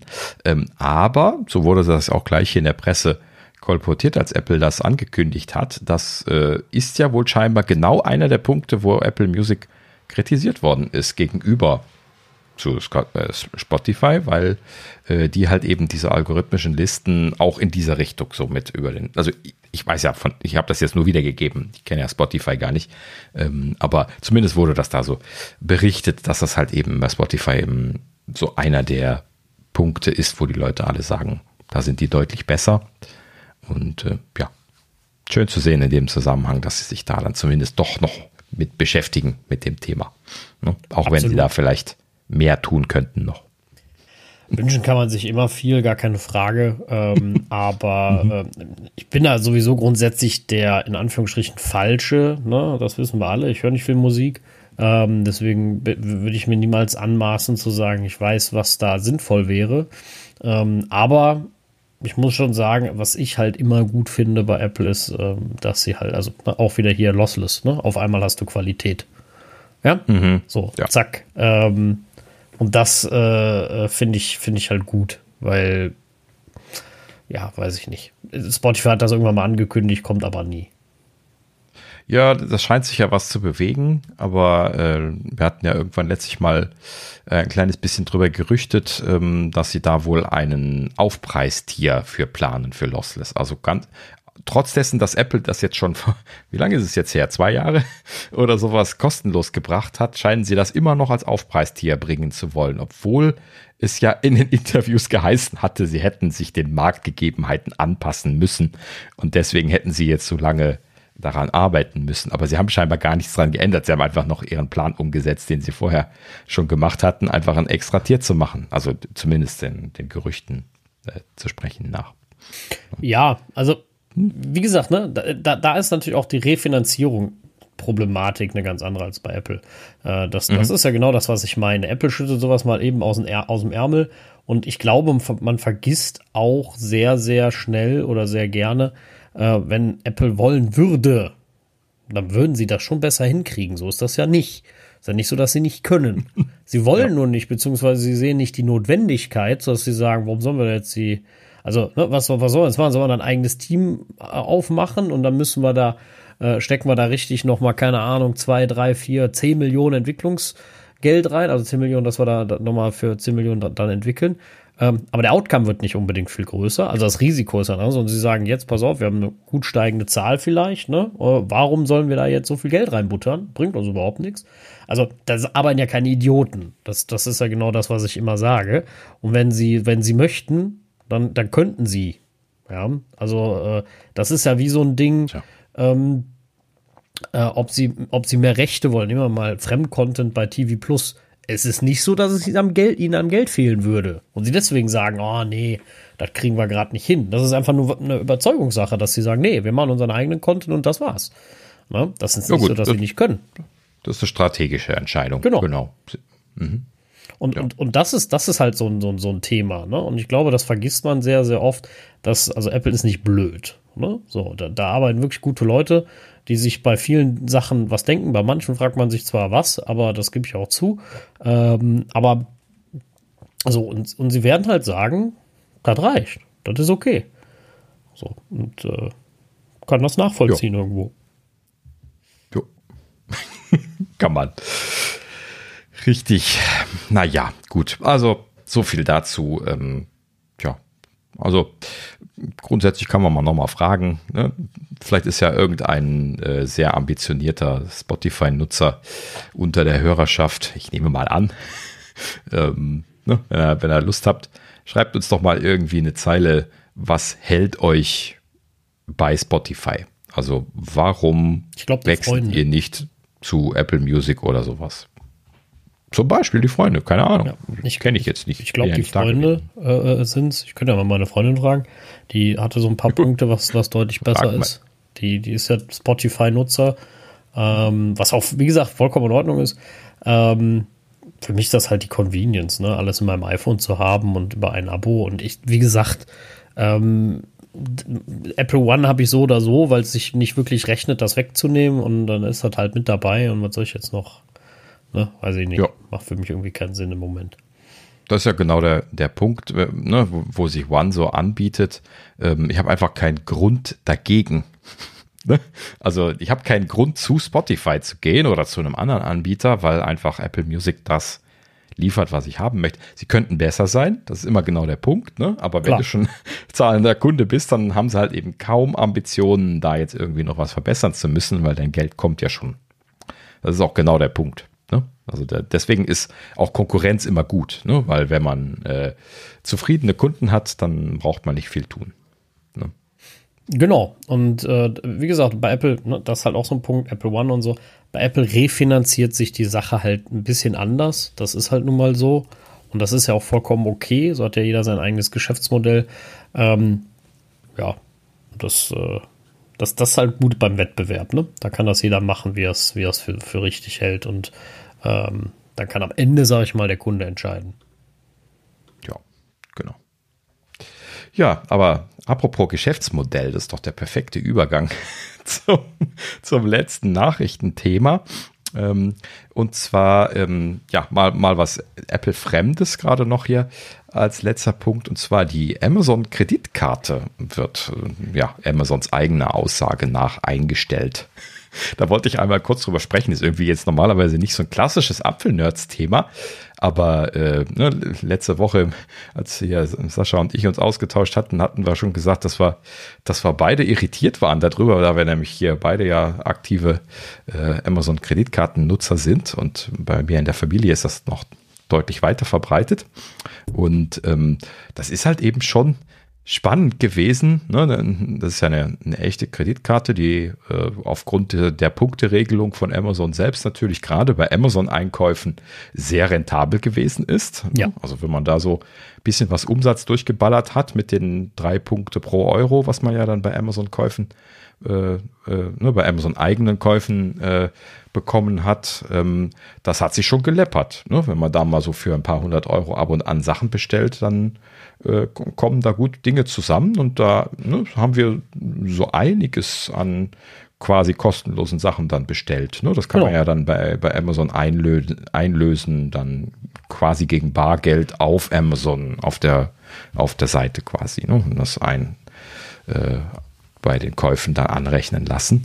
Und ja, wie gesagt, ne, also da wird einiges zusammengekommen sein. Ne? So in der Corona-Zeit weiß ich, da habe ich mehrere hundert Euro an, an Punkten effektiv da zusammengesammelt gehabt. Ne? Ja, Und, also äh, ich finde auch, das hat sich immer gelohnt, ähm, sehr, also sehr stark gelohnt. Auch im Sinne von, dass das, äh, dass du ja effektiv quasi 3% Zinsen bekommst. Äh, nicht Zinsen, entschuldige. Äh, 3% äh, Rückerstattung. quasi. Ja, genau. Mit ja. der, wenn du mhm. Prime-Mitglied bist und die Amazon-Kreditkarte hattest. Also, ja. das hat sich schon, äh, finde ich, sehr gut gelohnt. Und äh, deswegen, ich, also ich traue dem Ganzen sehr nach, dass die Kreditkarte eingestellt wird, weil für mich hat sich das gelohnt, äh, sehr mhm. stark und ich, äh, ja, weiß noch nicht so genau, wie dann so ganz die Zukunft da aussieht. Ja, richtig, genau. Ich bin da auch etwas orientierungslos, weil äh, da habe ich jetzt mittlerweile so alle meine Sachen, äh, so, so Internet, wiederkehrende Zahlungen und sowas drüber laufen. Das wird ja sehr ein Spaß, das alles irgendwie umzuziehen und so und dann überhaupt erstmal einen anderen Anbieter zu finden, wo ich jetzt das hin umziehen möchte und das äh, ja alles relativ kurzfristig zu entscheiden, das, das wird auf jeden Fall sehr, sehr spaßig werden. Ähm, ja, also ich, ich habe das sehr aktiv genutzt, auch außerhalb von, von Amazon, so eben als richtige Kreditkarte mit der Option, jederzeit einfach Rückbuchungen machen zu können und äh, halt eben auch mal äh, ne, den, den Rückzahlungsbetrag nicht immer zu 100 Prozent zahlen zu müssen, jeweils sofort immer zum Fälligkeitsmonat. Ne, also eine echte Kreditkarte eben und solche Geschichten. Ja, und diese echten Kreditkarten, die sind in der Historie vorher eben deutlich teurer gewesen. Ne? Ich weiß nicht, was habe ich da damals gehabt? Barclays war, glaube ich, das, was ich vorher benutzt hatte und die kosteten halt eben 70, 80 Euro im Jahr Grundgebühr alleine, die Kreditkarte. Ja. Ist aber mittlerweile auch vorbei, ne? Also die Barclays gibt es ja auch umsonst. Es gibt ganz viele ja. kostenfreie Kreditkarten, die auch Apple Pay Face sind, ja, ja. Ähm, und äh, deswegen, also das, das ist nicht mehr das Problem. Also kostenfreie Kreditkarten, also echte Kreditkarten, die mhm. äh, Apple Pay fähig sind, äh, kenne ich allein zwei gute. Ähm, die, äh, die ich selber nutze. Also Barclays benutze ich nicht mehr, weil die haben sich mal irgendwann mit mir verstritten, als ich dann nicht mehr Student war und eigentlich dann aus dem Studentending raus wollte, was umsonst ist, ach was, was kostete, ähm, und äh, dann mhm. in die echte wechseln und äh, ja, das haben sie irgendwie vergeigt und dann wollte ich nicht mehr und äh, da war ich sowieso schon bei einer anderen und äh, dann bin ich eigentlich sehr zufrieden. Ne? So von wegen kostenlos Bargeld überall abholen und äh, auch in Fremdwährungen und bla bla bla. Mhm. Ja. Wo bist du denn da? Sag ruhig mal einen Namen. Äh, bei der Hanseatic Bank. Also ich habe die Hanseatic Genialcard. Ähm, die kostet nichts. Ähm, bin damit auch sehr mhm. zufrieden. Mhm. Die ist Apple Pay fähig, ist eine Visa-Karte und ähm, ähm, ja, bisher, äh, weiß ich nicht. Ne? Ich habe da irgendeinen Kreditrahmen gekriegt am Anfang, keine Ahnung mehr. Und weiß auch gar nicht mehr, wie ich die gefunden habe. Irgendwie durch Werbung. Die standen auch mal irgendwo am Flughafen, hatte ich die aber gerade äh, schon und ähm, haben da Werbung gemacht. Und ähm, ja, wie gesagt, die kostet nichts, ist Apple Pay fähig, äh, kann auch kontaktlos zahlen natürlich und kann, ähm, konnte auch, äh, das muss ich auch mal gerade überlegen, also kann es kostenlos überall in Deutschland Geld holen, also gibt immer Ausnahmen, aber dann müssen ja die Automaten darauf hinweisen. Hatte ich jetzt gerade in mhm. Amsterdam, wenn du nicht zu einer Bank gehst, sondern zu so einem komischen Abzockerautomaten, dann, ähm, ja. dann, dann, dann wollte der 4 Euro haben, habe ich gesagt, nö, dann, dann nicht. Und ansonsten, ich gucke gerade, ne, bezahlen weltweit ist gebührenfrei. Äh, wie gesagt, sie weisen immer auf etwaige Sondergebühren der Anbieter hin vor Ort. Ne? Da können sie natürlich dann nichts für. Äh, und ähm, dann Bargeldabhebung weltweit genauso, weil das jetzt nicht heißt Fremdwährung. Ne? Das muss ich, muss ich jetzt ja auch nochmal als Kleingedruckt lesen, aber das könnt ihr ja selber lesen. Und ich bin aber da bisher sehr zufrieden gewesen. Benutze extrem viel. Das ist meine, meine Hauptkreditkarte eigentlich. Äh, mhm. Bin ich sehr, okay. sehr, sehr zufrieden mit. Ähm, ich habe allerdings noch nie eine Teilzahlung gemacht. Keine Ahnung, wie die Zinsen sind. Fragt mich da bitte nicht. Äh, das weiß ich nicht. Und äh, ich finde, die haben eine ganz okayische App. Ne? Mit so einer Sicherheits-App nochmal, wo du Sachen bestätigen musst, wenn du online kaufst oder so. Äh, die dann mhm. Push sendet. Und da musst du nur tierisch aufpassen, wenn du ein neues iPhone hast. Ne? Habe ich schon mehrfach gemacht und mir das vergeigt. Ja. Ähm, mhm. Dann ging das nicht mehr. Hatte ich das alte Gerät nicht mehr oder schon zurückgesetzt. Aber kein Problem, kannst du anrufen. Können die dir wieder auf SMS dann umschalten. Äh, und, und dann kannst du das wieder wechseln. Ähm, eigentlich ganz cool gemacht. Sind auch super nett. Ich habe schon ein paar Mal da angerufen wegen irgendwas. Ich weiß gar nicht mehr. Einmal ähm, war die gesperrt, weil ich in den USA bezahlt habe. Da wollten sie auf einmal nicht mehr. Ähm, ja, da sind sie vorsichtig. Genau, mhm. dann habe ich ja. angerufen, war kein Problem. Und dann haben die, äh, dann war noch, dann brauchte ich einen anderen Kreditrahmen, weil der war ewig gleich geblieben. Und ich wollte irgendwie, ich glaube, einen Urlaub bezahlen oder so. Ähm, und dann habe ich den geschrieben, so vom Wegen. Und, und äh, ne, klar wollen die wissen, was verdienst und sowas, ne? Was sie halt dann immer so wissen wollen, muss einen Antrag ausfüllen. Das hat, weiß ich nicht, ich habe den dir per Post geschickt, das hat dann irgendwie nicht geklappt. Und dann habe ich da angerufen, ne? Und dann meinten die so, ja, der ist, das hat, der ist nicht angekommen, ich soll ihn einfach per Mail schicken, ne? An die und die Adresse. Und ich dachte, okay, habe ich ihm das per Mail geschickt. Und ich glaube, in der mittlerweile kannst du das auch online selber. Und äh, dann hat das irgendwie Tag gedauert und dann, oder zwei und dann haben die den deutlich erhöht. Und seitdem wächst der irgendwie immer von, von allein. Ich weiß auch nicht warum. Ähm, ja, das machen die gerne. Das, das hat, äh, ist ganz cool. Und ich weiß, irgendwas hatte ich noch mal mit meiner Karte. Irgendeine Kleinigkeit hatte ich da auch angerufen. Es war aber auch super easy und schnell gelöst. Also immer, immer netter Service gewesen. Ich glaube, eine äh, Bank aus Bayern ist das. Bin ich mal ganz sicher. Ähm, und bin sehr, sehr zufrieden. Ne, die haben, was, das Einzige, was ich nie kapiere, bei den ganzen Kreditkarten, die ist ja umsonst. Die haben aber auch kostenpflichtige. So, du hast halt mhm. auch eine Goldcard. So, und die Goldcard kann meist nicht so viel wie die günstige. Echt? Außer, dass sie Gold ist. Ja. Keine Ahnung. Wobei ich aber die haben ja manchmal so, so komische Services mit dabei. Ne? Also gerade so diese Goldkarten, die haben ja so, ich weiß nicht, ich habe selber keine Erfahrung, aber habe das immer wieder mal irgendwo gesehen, dass es so Concierge-Services und ja, ja, Tat, besorg mir Karten und, äh, und solche Geschichten. Da gibt es dann immer was, das stimmt. Also wobei ich jetzt hier sehe, gerade bei der Genialkarte, die Goldkarte davon, die kann schon vieles, was, äh, was die andere auch kann. Wobei jetzt hier steht, bezahlen den Euro auch im Ausland. Ähm, und Bargeldabhebung weltweit sind weiterhin umsonst. Und die kostet auch nur, ich glaube, 35 Euro im Jahr, also das geht.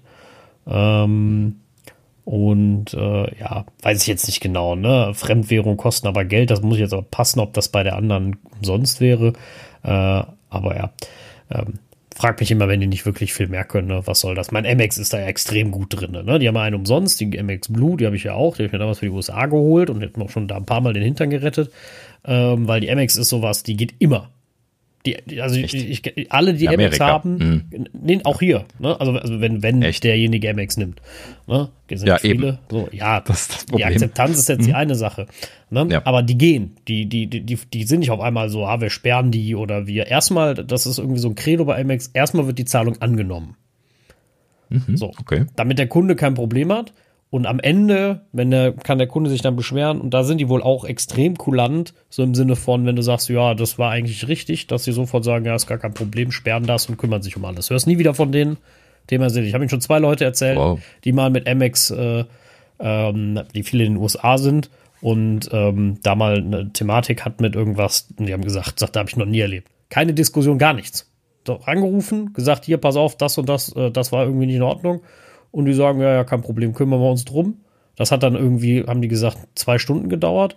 Dann war das Geld wieder zurück auf der Karte. Sagt dann, was danach war, keine Ahnung, habe ich nie wieder von gehört.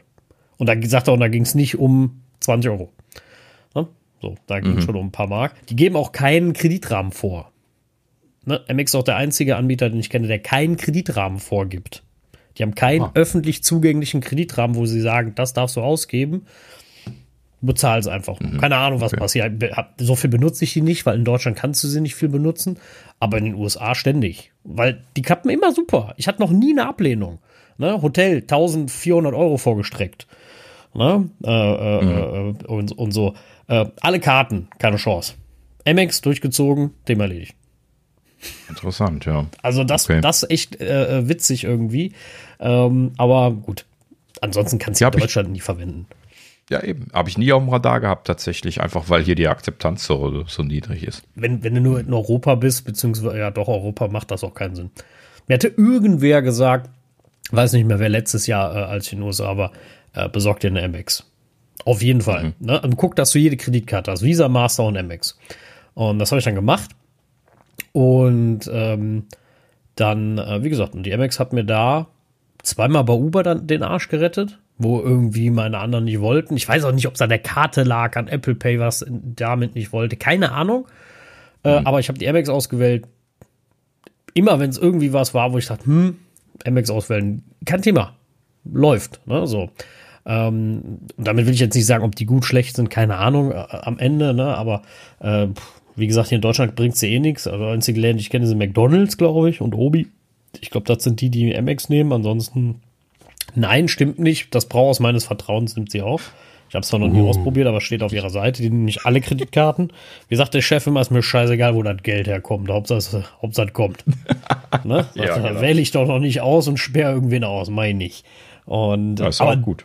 Die haben wirklich Premium-Karten. Ne? Also bei denen kannst du halt, keine Ahnung, wenn die Goldkarte, nee, wenn die Platinkarte hast, auch in so eine Executive Launch an vielen Flughäfen und bla bla bla. Also die bieten richtig mhm. was da äh, aufs Leder, aber die kosten dann halt auch 200 Euro im Jahr oder sowas. Ne? Also die sind dann auch echt teuer. Äh, ich habe mal irgendwo da was zu gelesen, weil ich mir gedacht habe, warum, wer bezahlt das? Ne? Es gibt die Dinger doch umsonst, sonst, aber es gibt in der Tat sehr viele Leute, die genau das auch brauchen. Ne? Die halt sagen, nee, ich mache das, weil ich habe eine Reiserücktrittsversicherung, ich habe hier, keine Ahnung, 200 Euro Six Ride, Fahrgutschein jährlich. Ne? So, also die wirklich sagen, wenn du viel reist, ja. bringt das was. Dann rechnet sich das scheinbar. Das tue ich jetzt nicht, mhm. deswegen für mich nicht. Nö, äh, kann ich aber nachvollziehen. Macht ja auch nur so Sinn. Die würden es ja nicht anbieten, wenn es kein Schwein mehr macht. Ne? Ja. So, wobei natürlich in USA auch sehr viel Statussymbol, glaube ich, mit dabei ist, dass du eine Gold- oder eine Platinkarte hast. Das kommt, glaube ich, noch mit hinzu.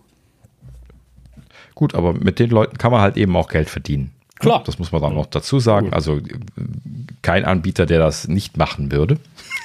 Ne? diese, diese Luxuskarten anzubieten. Absolut. Und äh, Services dazu, das äh, kann sogar meine eigene Sparkasse, meine alte, wo ich immer noch ein Konto bei habe, wo ich mein, als Kind mein Konto gehabt habe, ähm, ne, die wollen mir auch immer dauernd irgendwelche Sonderservices für Kinokarten und sowas verkaufen, wo ich dann immer denke, ja, okay, brauche ich das überhaupt?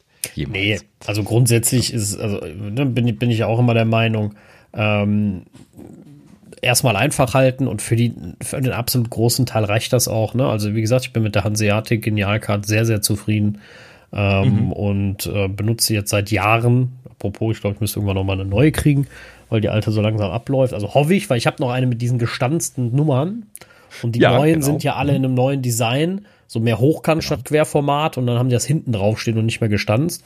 Ähm, das, das gefällt mir optisch okay. irgendwie besser.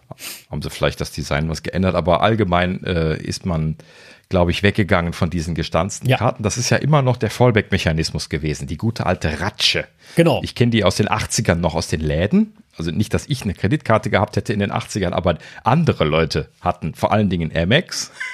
Und die wurden ja immer geratscht. Ratsch, ratsch. Ne? Und wenn man dann irgendwie hier im Lederwarenfachhandel ne, irgendwie seinen Exekutivkoffer gekauft hat für 400 Mack, dann äh, hat man natürlich dann auch mit seiner Amex bezahlt. Und da hat man das ja tatsächlich gemacht. Ne? Da gab es dann quasi ne, hier äh, so Kohlepapier wurde da drauf gelegt und dann genau. äh, so, so ein Blatt Papier und dann wurde da drüber geratscht und dann hatten die halt eben die ja so super geheime Kartennummer. ne? Und konnten dann halt eben einfach quasi die Buchung einreichen im Anschluss. Ja, vor allem, ähm, äh, vor, vor allem ist das super unsicher. Also heute sollte man das gar nicht mehr machen. Ähm, genau, deswegen weil, bauen weil sie es auch wieder bekannt ist. Genau, ja, ne? genau. deswegen bauen sie es ja auch weg. Mhm. Deswegen kam irgendwann die Sicherheitsnummer, die hinten drauf steht und da kamen noch mehr Sicherheitssachen, bla bla bla. ja. deswegen ist die Sicherheitsnummer auf der Rückseite, falls sich das mal jemand gefragt haben sollte. Ne? Weil vorne sind ja die erhabenen äh, Nummern zum Ratsch-Ratsch machen. Und natürlich muss dann die Sicherheitsnummer hinten sein, damit derjenige, der Ratsch-Ratsch macht, die Nummer nicht gerade auch noch auswendig lernen kann. Ja. Ne? So, also Mach natürlich mal. kann er sie einfach rumdrehen beim Zurückgeben, kein Problem. Deswegen ist das auch so unsicher gewesen. ne? Aber äh, prinzipiell im Laden kannst du eigentlich sowieso immer Fraud machen. Ähm, ne? Also hier, äh, als meine Frau und ich 2011 in, einem, in New York gewesen sind, da hatten wir auch hier so in so einem Laden, in so einem kleinen Shady-Laden, wollte meine Frau unbedingt irgendwie Postkarten haben, weil sie da sowas Cooles fand. Und dann hat sie dann damit Kreditkarte bezahlt, weil wir keine äh, nicht viel Kleingeld mehr dabei hatten an dem Tag und ähm, dann äh, haben die halt eben die Karte zu sich genommen, haben die hinter der Kasse durch den Kartenleser gezogen und dann zurückgegeben. Und äh, ja, dann wohl scheinbar, bevor sie dann die Rechnung abgerechnet haben, die sie ihr gegeben haben, dann vorher die Karte schon einmal durchgezogen auf einen schon eingegebenen Betrag und den auch noch abgerechnet. Und das waren dann irgendwie 117 Dollar oder sowas, obwohl sie eigentlich nur 7 Dollar noch was bezahlen musste. Und das waren halt eben zwei Buchungen hintereinander. Erst kam die fraudulente Buchung und dann kam die richtige auf dem Konto. Und ähm, das haben wir dann auch einfach zurückgegeben. Visa übrigens an der Stelle auch ganz gut funktioniert. Ähm, ne, da haben die auch nicht lange diskutiert. Ähm, ne, einfach angerufen und gesagt, hey, das ist eine, äh, ne, äh, eine Buchung, die wir nicht, äh, nicht genehmigt hatten. Ähm, wir hatten da diesen Einkauf danach gemacht und haben die gleich gesagt, ja klar, kein Thema, zurückgebucht, Punkt, nie was gehört. So, ne, ja. Genau dasselbe, wie du gesagt hast. Also das müssen natürlich diese Anbieter auch machen, ansonsten ist ja dann die Glaubwürdigkeit von diesen Kreditkarten Absolut. auf Kundenseite ja. gleich weg. Ne, da, da müssen sie an die, an die Verkäufer rangehen, weil das sind ja dann letzten Endes diejenigen, die da, äh, ja, die sind dann im schlimmsten Fall natürlich die, die Leidtragenden, wenn es jetzt von dem Karteninhaber ein Fehlverhalten ist. Aber äh, natürlich kann man sich dann auch entsprechend zurückmelden und sagen, nee, nee, äh, das ist legitim gewesen und so. Und dann muss man halt eben beweisen, dass es legitim ist und dann ist es ja gut. Ja, ja deswegen. Also ich bin bisher damit sehr zufrieden. Witzigerweise ist ja Deutschland nicht gerade das Kreditkartenland gewesen. Mittlerweile wird es ja immer mhm. mehr. Das liegt jetzt an so vielen Dingen, äh, glaube ich. Äh, ne? Vor allen Dingen Onlinehandel eben. Ne? Onlinehandel, also ähm, glaube ich. noch viel einfacher. Dann äh, auch, dass, dass die EC-Karte beziehungsweise ja dieses VPay, nee, wie hieß das noch, Maestro eingestellt wird. Maestro. Kommt ja auch noch mal hinzu, äh, dass das äh, stirbt. Maestro ist eingestellt, aber nicht die, das, äh, das, das Nee, Maestro ist, glaube ich, das. Maestro ist eingestellt, nee, VPay aber nicht. Oder wird eingestellt, Maestro so. Nee, VPay wird eingestellt. Okay, ich habe es irgendwie andersrum im Kopf. Ist ja egal. Also, Maestro ist ja das, das Girokonten-Abbuchungssystem mit den Daueraufträgen und so. Das, das ist ja ein international, in, in Europa ein inter, internationales System. Das werden sie so schnell nicht einstellen. Nee, das ist SEPA. Dieses, äh ja, SEPA sind die Buchungen dahinter, genau. Und das, das, das womit du Geld bekommst und an der Kasse bezahlen kannst, das ist Maestro. No, und das ist auf Mastercard-Basis. Und Mastercard will Lizenzgebühren nee, haben und nee. das wollen die nicht mehr zahlen eigentlich. Das, äh, Nee, nee, das, das ist die alte, ähm, das ist die alte Geschichte. Master Echt? besitzt nicht Maestro. Maestro ist der eigentliche neue Begriff, sondern die, ähm, ich glaube, EC ist, ist das, das Trademark, was, was äh, Master hat. Also die gute alte EC-Karte, die gibt es nämlich mittlerweile von Maestro als äh, als Produkt, äh, nein, von, von Mastercard. Ähm, die Maestro, also ich, so ein Produkt. Ich habe gerade geguckt, Maestro ist von Mastercard, deswegen ist mich das Logo auch so ähnlich.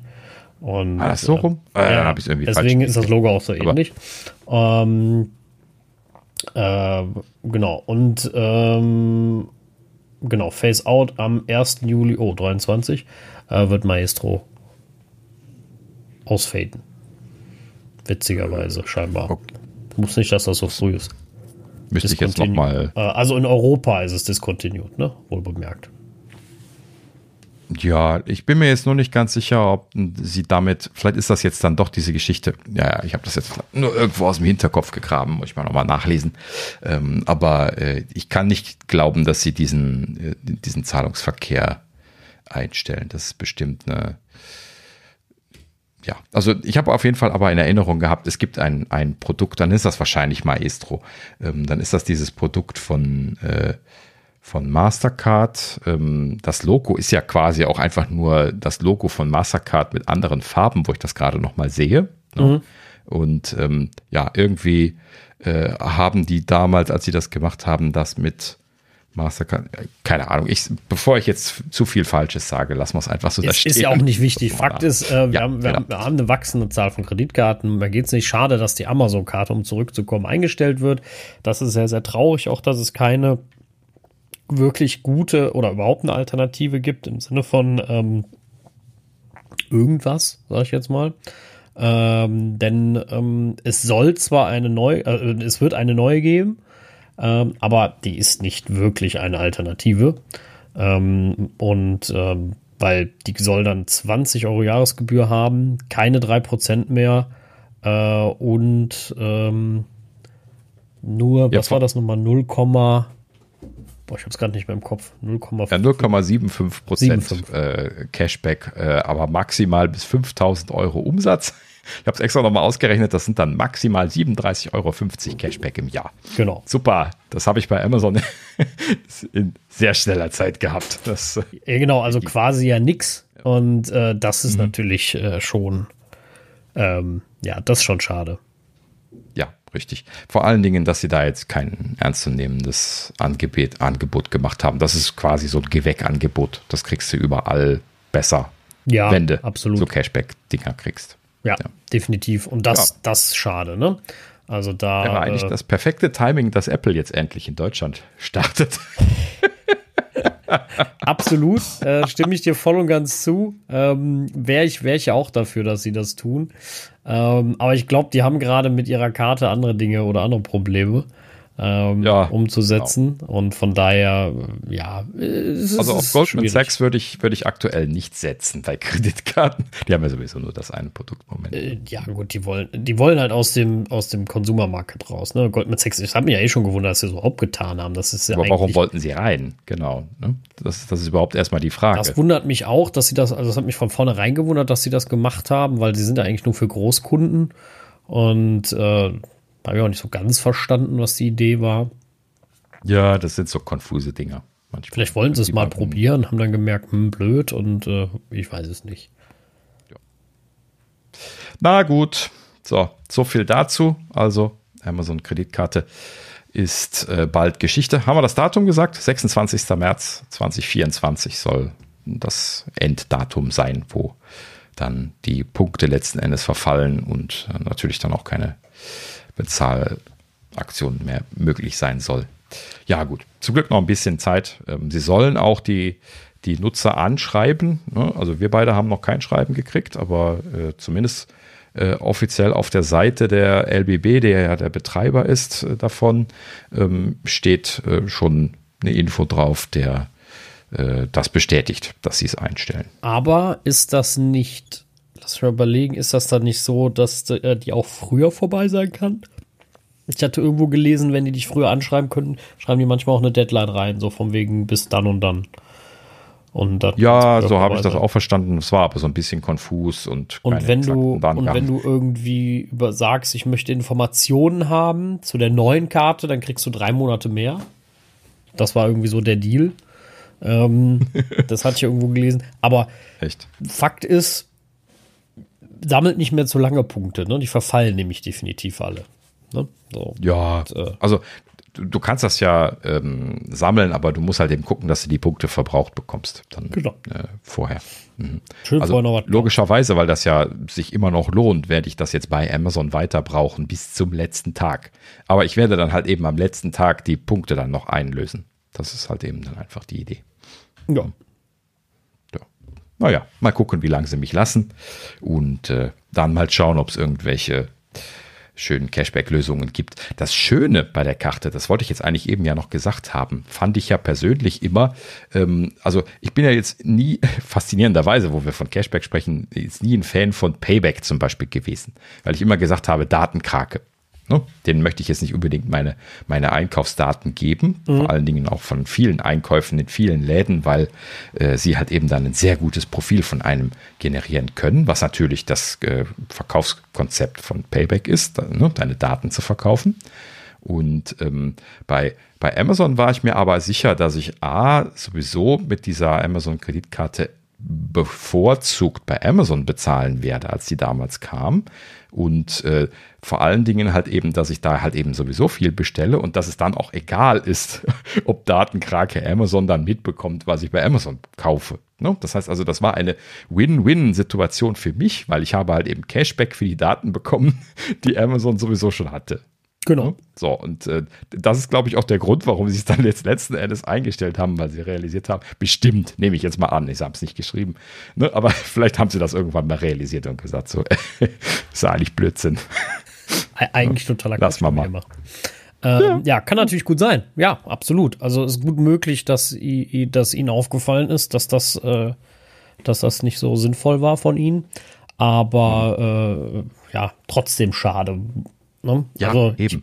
Genau. Trotzdem, ich, ich meine, ich habe irgendwo noch in einem Artikel gelesen, dass Amazon an einem Punktesystem arbeitet, damit das, das, das wieder geben soll. Ähm, okay. Aber sie haben da noch kein Konzept irgendwie. Äh, ja. ja. Fakt ist, über die Karte wird es nicht laufen äh, und bei mir definitiv nicht, weil die Karte lohnt sich vorne und hinten nicht. Warten wir es mal ab, was da kommen wird, ehrlich gesagt. Ja. Vielleicht war es ihnen effektiv auch zu teuer, weil das haben sie ja nicht selber betrieben. Und äh, auch möglich. Wo wird das, wird das Geld gekostet haben? Vielleicht, vielleicht ziehen sie das einfach auf die eigene Plattform, wenn sie jetzt dann die Vielkäufer äh, ne, ein bisschen beglücken wollen mit Punkten. Da können sie das ja auch einfach selber bei sich machen. Das spricht eigentlich gar nichts dagegen. Ne? Absolut, klar. Ja. Naja, gut. Wie gesagt, wir schauen mal, was da kommen wird. Ist halt eben nur ärgerlich, dass ich da so viel drüber laufen habe. Der Aufwand, das ist jetzt das, was mich ärgert. Das ist in der Tat ein bisschen, bisschen, blöd. Und ähm, aber äh, ja, ist jetzt einmal und dann, dann ist auch gut. Genau. Na gut. So. Jetzt sind wir wirklich durch und äh, kommen damit zur Gerüchteküche. Und äh, ja, da hat sich äh, gut ein bisschen Kleinkram angesammelt. Wir gehen mal gerade ein bisschen was durch und fangen an mit äh, dem guten alten Shrimp Apple Pro Twitter-Account, der ja tatsächlich ein relativ zuverlässiger Leaker ist in der Vergangenheit. Und der hat ein kleines bisschen was über die Apple Watch getwittert und ähm, Apple Watch Series 9 äh, ein bisschen drauf eingegangen. Äh, letzten Endes sagte er hier an der Stelle, dass äh, die Serie 9 von außen unverändert aussehen solle. Mhm. Okay, also keine großen Änderungen dieses Jahr anstehen. Hätte mich jetzt auch gewundert, gewundert weil da hätte bestimmt die Gerüchteküche im August schon was zu gewusst. Das, ja. hätte, das hätte mich ehrlich gesagt auch gewundert, ja.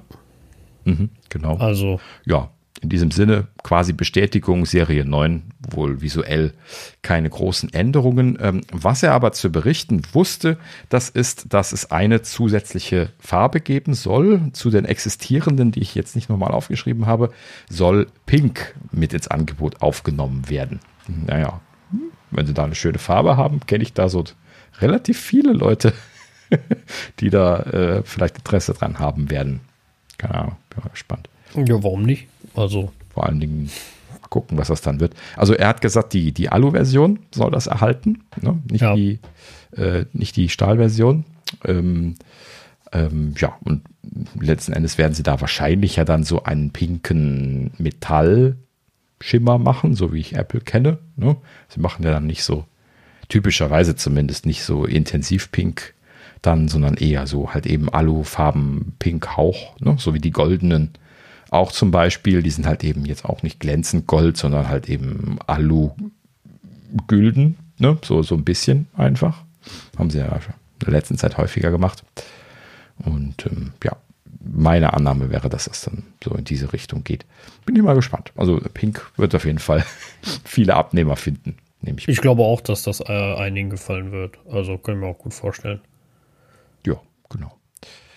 Ja, und ähm, wo Shrimp Apple Pro schon äh, am Twittern war, hat er gleich noch einen Tweet rausgehauen und er meinte, ähm, dass äh, ein iPad kurz vor der Veröffentlichung stehe.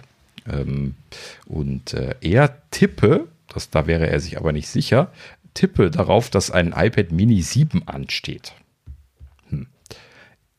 Weiß jetzt nicht, ob das so singulär Sinn macht, ne? oder ob er damit nur meint, also er sagte ja auch mindestens ein iPad, vielleicht sind es auch einfach mehrere. Ne? Und äh, dass das Mini dann zur Erneuerung ansteht, ist klar. Ne? Das ist ja jetzt schon äh, ja, im zweiten Jahr. Ne? Richtig, ich hatte ja das, das 6er gekauft, äh, als es neu gekommen war. Und das war nicht letztes Jahr, ne? sondern vorletztes Jahr. Und ähm, ja, in diesem Sinne wird es eigentlich Zeit, wenn die auf dem zweijährigen Refresh-Zyklus sind, was sie ja in der Vergangenheit teilweise sogar noch deutlich länger gezogen haben bei dem Mini. Ähm, ja, in diesem Sinne mal gucken, was sie da tun wollen. Aber ne, wenn ich jetzt mal so aus eigener Warte mal wieder tippen sollte, dann wird wahrscheinlich das Mini nicht alleine kommen, sondern äh, ne, das letzte Mal haben sie irgendwie das Mini äh, mit dem R vorgestellt, ne, weil es an der R-Architektur ausgerichtet war. Äh, davor hatten sie es immer mit den iPads vorgestellt. Ähm, ne, also das kommt immer darauf an, äh, wo sie das jetzt irgendwie gerade dranhängen. Das scheint ja irgendwie keinen festen Platz zu haben, leider. Das ist mal ein bisschen schade. Mal ist es teuer, mal ist es günstig, mal ist es Pro-Level, mal, mal nicht. Ja, irgendwie haben sie da beim R nicht so die, die gute Struktur, ne? Ja, richtig. Das ist schon ein bisschen seltsam. Verstehe ich auch nicht so ganz. Ja, genau. Naja, gut. Also mal schauen, was da kommt. Ähm, aber reibe ich mir jetzt momentan nicht heiß die Hände, weil mein, mein Mini 6 ist schon für den Use Case, wofür ich das benutze, hauptsächlich mal so irgendwie ein bisschen Feed scrollen und äh, E-Books lesen. Dafür reicht das auf jeden Fall aus. ja, und äh, ansonsten habe ich auch noch mein großes, ich habe ja meine Multi-Device-Geschichte hier. Na gut. Äh, ja, so viel äh, zu Shrimp Apple Pro Gerüchten und äh, kommen wir als nächstes zum guten alten Mingchi Kuo natürlich. Und ähm, Kuo hat hier richtig rausgehauen über die, über die Woche. Drei Sachen habe ich hier von ihm. Äh, von ihm. Und äh, das erste ist auch nur eine Kleinigkeit, aber interessant zu hören. Er ist ja immer relativ zuverlässig mit seinen Prognosen. Und äh, er hat jetzt hier als Prognose vor der Quartalspressekonferenz irgendwie rausgehauen, dass ein äh, neues AirTag äh, kommen soll. AirTags 2 hat das genannt. Mal zumindest so als Namenshypothese in den Raum gestellt. Und ähm, ja, er hat gesagt, äh, Q4 24, also in ungefähr einem Jahr, ne, ähm, soll es in Produktion gehen. Ja, wäre dann ein bisschen zu spät wahrscheinlich für die, für die Christmas Shopping Season, wenn es dann erst, naja, vielleicht kommt es rechtzeitig, kommt drauf an, wie viel sie produzieren. Ne? Das kommt auf die Geschwindigkeit an. Vielleicht soll das also dann heißen, das kommt im Herbst. Aber in Produktion gehen ist immer so ein dehnbarer Begriff. Ne? Das kann noch ein halbes Jahr dauern, wenn sie nur ganz wenig produzieren. Das kann aber auch äh, äh, sehr viel produziert werden und dann irgendwie drei Tage später kommen so wie das bei, bei den iPhones dann manchmal ist. Naja gut, das wissen wir nicht, aber ich fand es schön zu hören, dass äh, ein neues AirTag in Arbeit sein soll und ähm, er betonte hier auch nochmal, auch wenn er keine Details ne, jetzt zu den Features genannt hat, aber er meinte, ähm, es sei für die Integration mit der Vision Pro optimiert, was auch immer das sein soll. Ne? Dass du in der Vision Pro sehen kannst, wo deine Sachen liegen. Keine Ahnung. Wäre doch cool. Kann man das nicht jetzt schon? Prinzipiell ja, eigentlich ja, oder? Das ist ja Technisch genau. müsste das machbar sein, glaube ich. Äh, ich glaube, so ein Interface hat nur niemand gebaut bisher. Ähm, aber, ja, aber die Kamera sollte das müsste da sein. Ja, mhm. sollte das eigentlich möglich sein, meine ich auch, ja. Ja, ja keine Ahnung, bin mal gespannt. Natürlich gibt es da so ein paar Möglichkeiten, wie man das weiterentwickeln kann. Vor allen Dingen so als Interaktionselement in der, äh, in der AR-Umgebung kann ich mir das schon vorstellen, dass man da eventuell was mitmachen kann. Natürlich muss man dann irgendwie einen Tag haben, was ein bisschen leistungsfähiger ist als diese, also stromtechnisch ein bisschen leistungsfähiger zum, zum Dauerrangen ja quasi ist als so eine CR2032 Batterie. Ne? Ich nehme mal an, dass das die Begrenzung äh, von den aktuellen AirTags ist. Ne? Dass wenn du die ranges, dann werden die ja sehr schnell leer. Und das Rangen ist ja quasi dann das, was du tun musst, wenn du das jetzt aktiv gerade in deiner Szene ja. äh, einbetten möchtest. Und ich kann mir gut vorstellen, dass sie da eine leistungsfähigere, stromtechnisch leistungsfähigere Variante einfach bauen. beziehungsweise auch einfach ja vielleicht zusätzlich auch noch, wir hatten ja von einem kommenden äh, verkleinerten Chip äh, gesprochen, äh, ne, der, der W1 äh, ne, war es, der äh, ja verkleinert kommen sollte, hatte, glaube ich, auch Ming Chikur gesagt. Ähm, und das würde natürlich auch schon mal ein bisschen was an äh, äh, Gewinn bringen, was den Stromverbrauch angeht. Und wenn sie dann vielleicht auch noch irgendwie einen winzig kleinen Akku einbauen oder sowas statt der Knopfzelle oder sowas, dann kann ich mir schon vorstellen, dass sie da ähm, was Spannendes machen können. Aber, und das ist dann natürlich dann eine Sache, da muss man dann mal gucken, wie das jetzt weitergeht. Ähm, das sind halt eben dann zwei komplett unterschiedliche Themen. Ne? Also der, die AirTags, wie sie jetzt existieren, das ist halt eben perfekt für einen Schlüsselbund ne? oder für an die äh, Hand, in, in, die Handtasche oder sowas. Ne? Aber äh, das, wovon wir jetzt gerade gesprochen haben, das ist dann eher etwas, was ein bisschen dicker ist, ein bisschen was Akku hat, leistungsfähig ist, dafür aber in Echtzeit geranged werden kann. Ne? Also da könnte ich mir einfach vorstellen, vielleicht ist das auch einfach eine, nicht eine, eine, ein AirTag 2, sondern irgendwie ein AirTag Pro oder sowas. Auch ne? möglich. Um es mal ja. so zu nennen. Ne? Tja, also. Oder ein AirTag Ultra. Genau, alles wird halt, alles ist Ultra momentan. ja, genau. Warten wir es ab. Sehr schön. Ja, genau. Ähm, in diesem Sinne. Aber äh, schön zu hören, dass es da Bewegung gibt. Ne? Wir erinnern uns, vor einem Jahr oder sowas hieß es noch, nö, äh, ist nicht äh, kein Bedarf da, äh, da neue Entwicklungen zu machen. Und ich freue mich immer, wenn wir hören, dass äh, irgendetwas geplant wird. Ne? Ja, definitiv. Also ich meine, auf der einen Seite muss man sich ja fragen, was kann man besser machen bei den AirTags? Ich finde sie ja schon extrem gut. Ich nutze sie jeden Tag super gerne. Bin mhm. froh, dass jetzt so eine Integration kommt, dass du sie teilen kannst. Ja. Äh, und so. Ähm, also für mich ist da dann mehr so ein bisschen das Softwaremäßige im Vordergrund, zu sagen, äh, da muss was gemacht werden. Aber, äh, oder war. Aber oft ist es ja auch so, dass man nicht dran denkt, was Apple, äh, ja, wie soll ich sagen, nicht dran denkt, was, äh, was einem fehlt, solange Apple es nicht vorstellt, so ungefähr. Ja, das gute alte Thema mit äh, Leute, die Kutschen fahren, was, was fehlt ihnen? Ne? Stärkeres Pferd und äh, besseres Zaumzeug und so. Aber dass sie ein Auto haben wollten, wussten sie halt eben alle nicht, weil sie es nicht auf dem Horizont hatten. Das ist ja auch immer das. Ne? Ich, ich erwarte, dass Apple da irgendwelche Konzepte entwickelt, die, wo ich nachher sage, aha, schau mal. Ne? Ja, genau. Das wäre jetzt hier natürlich auch schön. Das, das müssen sie halt machen. Und das machen sie in der Regel auch ganz gut. Von daher. Ja. Genau. Verlassen wir uns mal darauf. In diesem Sinne kann man gespannt sein. Ja, und ähm, zweites Thema von Ming Chi Kuo ist äh, hier das Thema, was wir glaube auch letzte Woche schon gehabt hatten mit den Stacked CMOS-Sensoren, die Sony für das iPhone 15 nicht Pro produzieren soll. Wir erinnern uns. Mhm. Ähm, an der Stelle eine Korrektur direkt vorweg, denn ich hatte fehlerhafterweise angenommen, dass das der Sensor ist, der in den 14 Pro Modellen als Hauptkamera drin gewesen ist. Und nein, das ist nicht der Fall. Das hat nämlich Kuo jetzt hier in einem anderen Gerücht nochmal betont, dass interessanterweise dieses Jahr dieser neue Stacked CMOS-Sensor in die Nicht-Pro-Modelle kommen soll, aber nicht in die Pro-Modelle. Oh je. Habe ich das jetzt richtig gesagt? also, ne, der, der neue Sensor, der nicht in den 14 Pro drin war, soll dieses Jahr nur in die 15er Modelle, also ohne Pro, reinkommen, aber nicht in die Pro-Modelle. Wir wissen ja, die Pro-Modelle sind besser verkauft als die Nicht-Pro-Modelle. Ne? Das heißt also, sie haben da wohl scheinbar ein Stückzahlenproblem. Das hatten wir ja letztes Mal schon gehört. Ne? Yield ist super schlecht und sowas. Und das hat Kuo hier jetzt auch nochmal wiederholt. Ne? Wahrscheinlich wegen den Lieferproblemen haben sie das da jetzt eingeschränkt. Es könnte also sein, dass sie für das Pro auch diesen Stack-Sensor geplant hatten und äh, da jetzt letzten Endes dann einen Cut machen mussten und dann auf die existierende Technologie zurückgehen mussten, die natürlich besser ist als das ohne Pro, also das iPhone 14 ohne Pro letztes Jahr. Aber hm, ne, keine Ahnung, muss man dann mal gucken.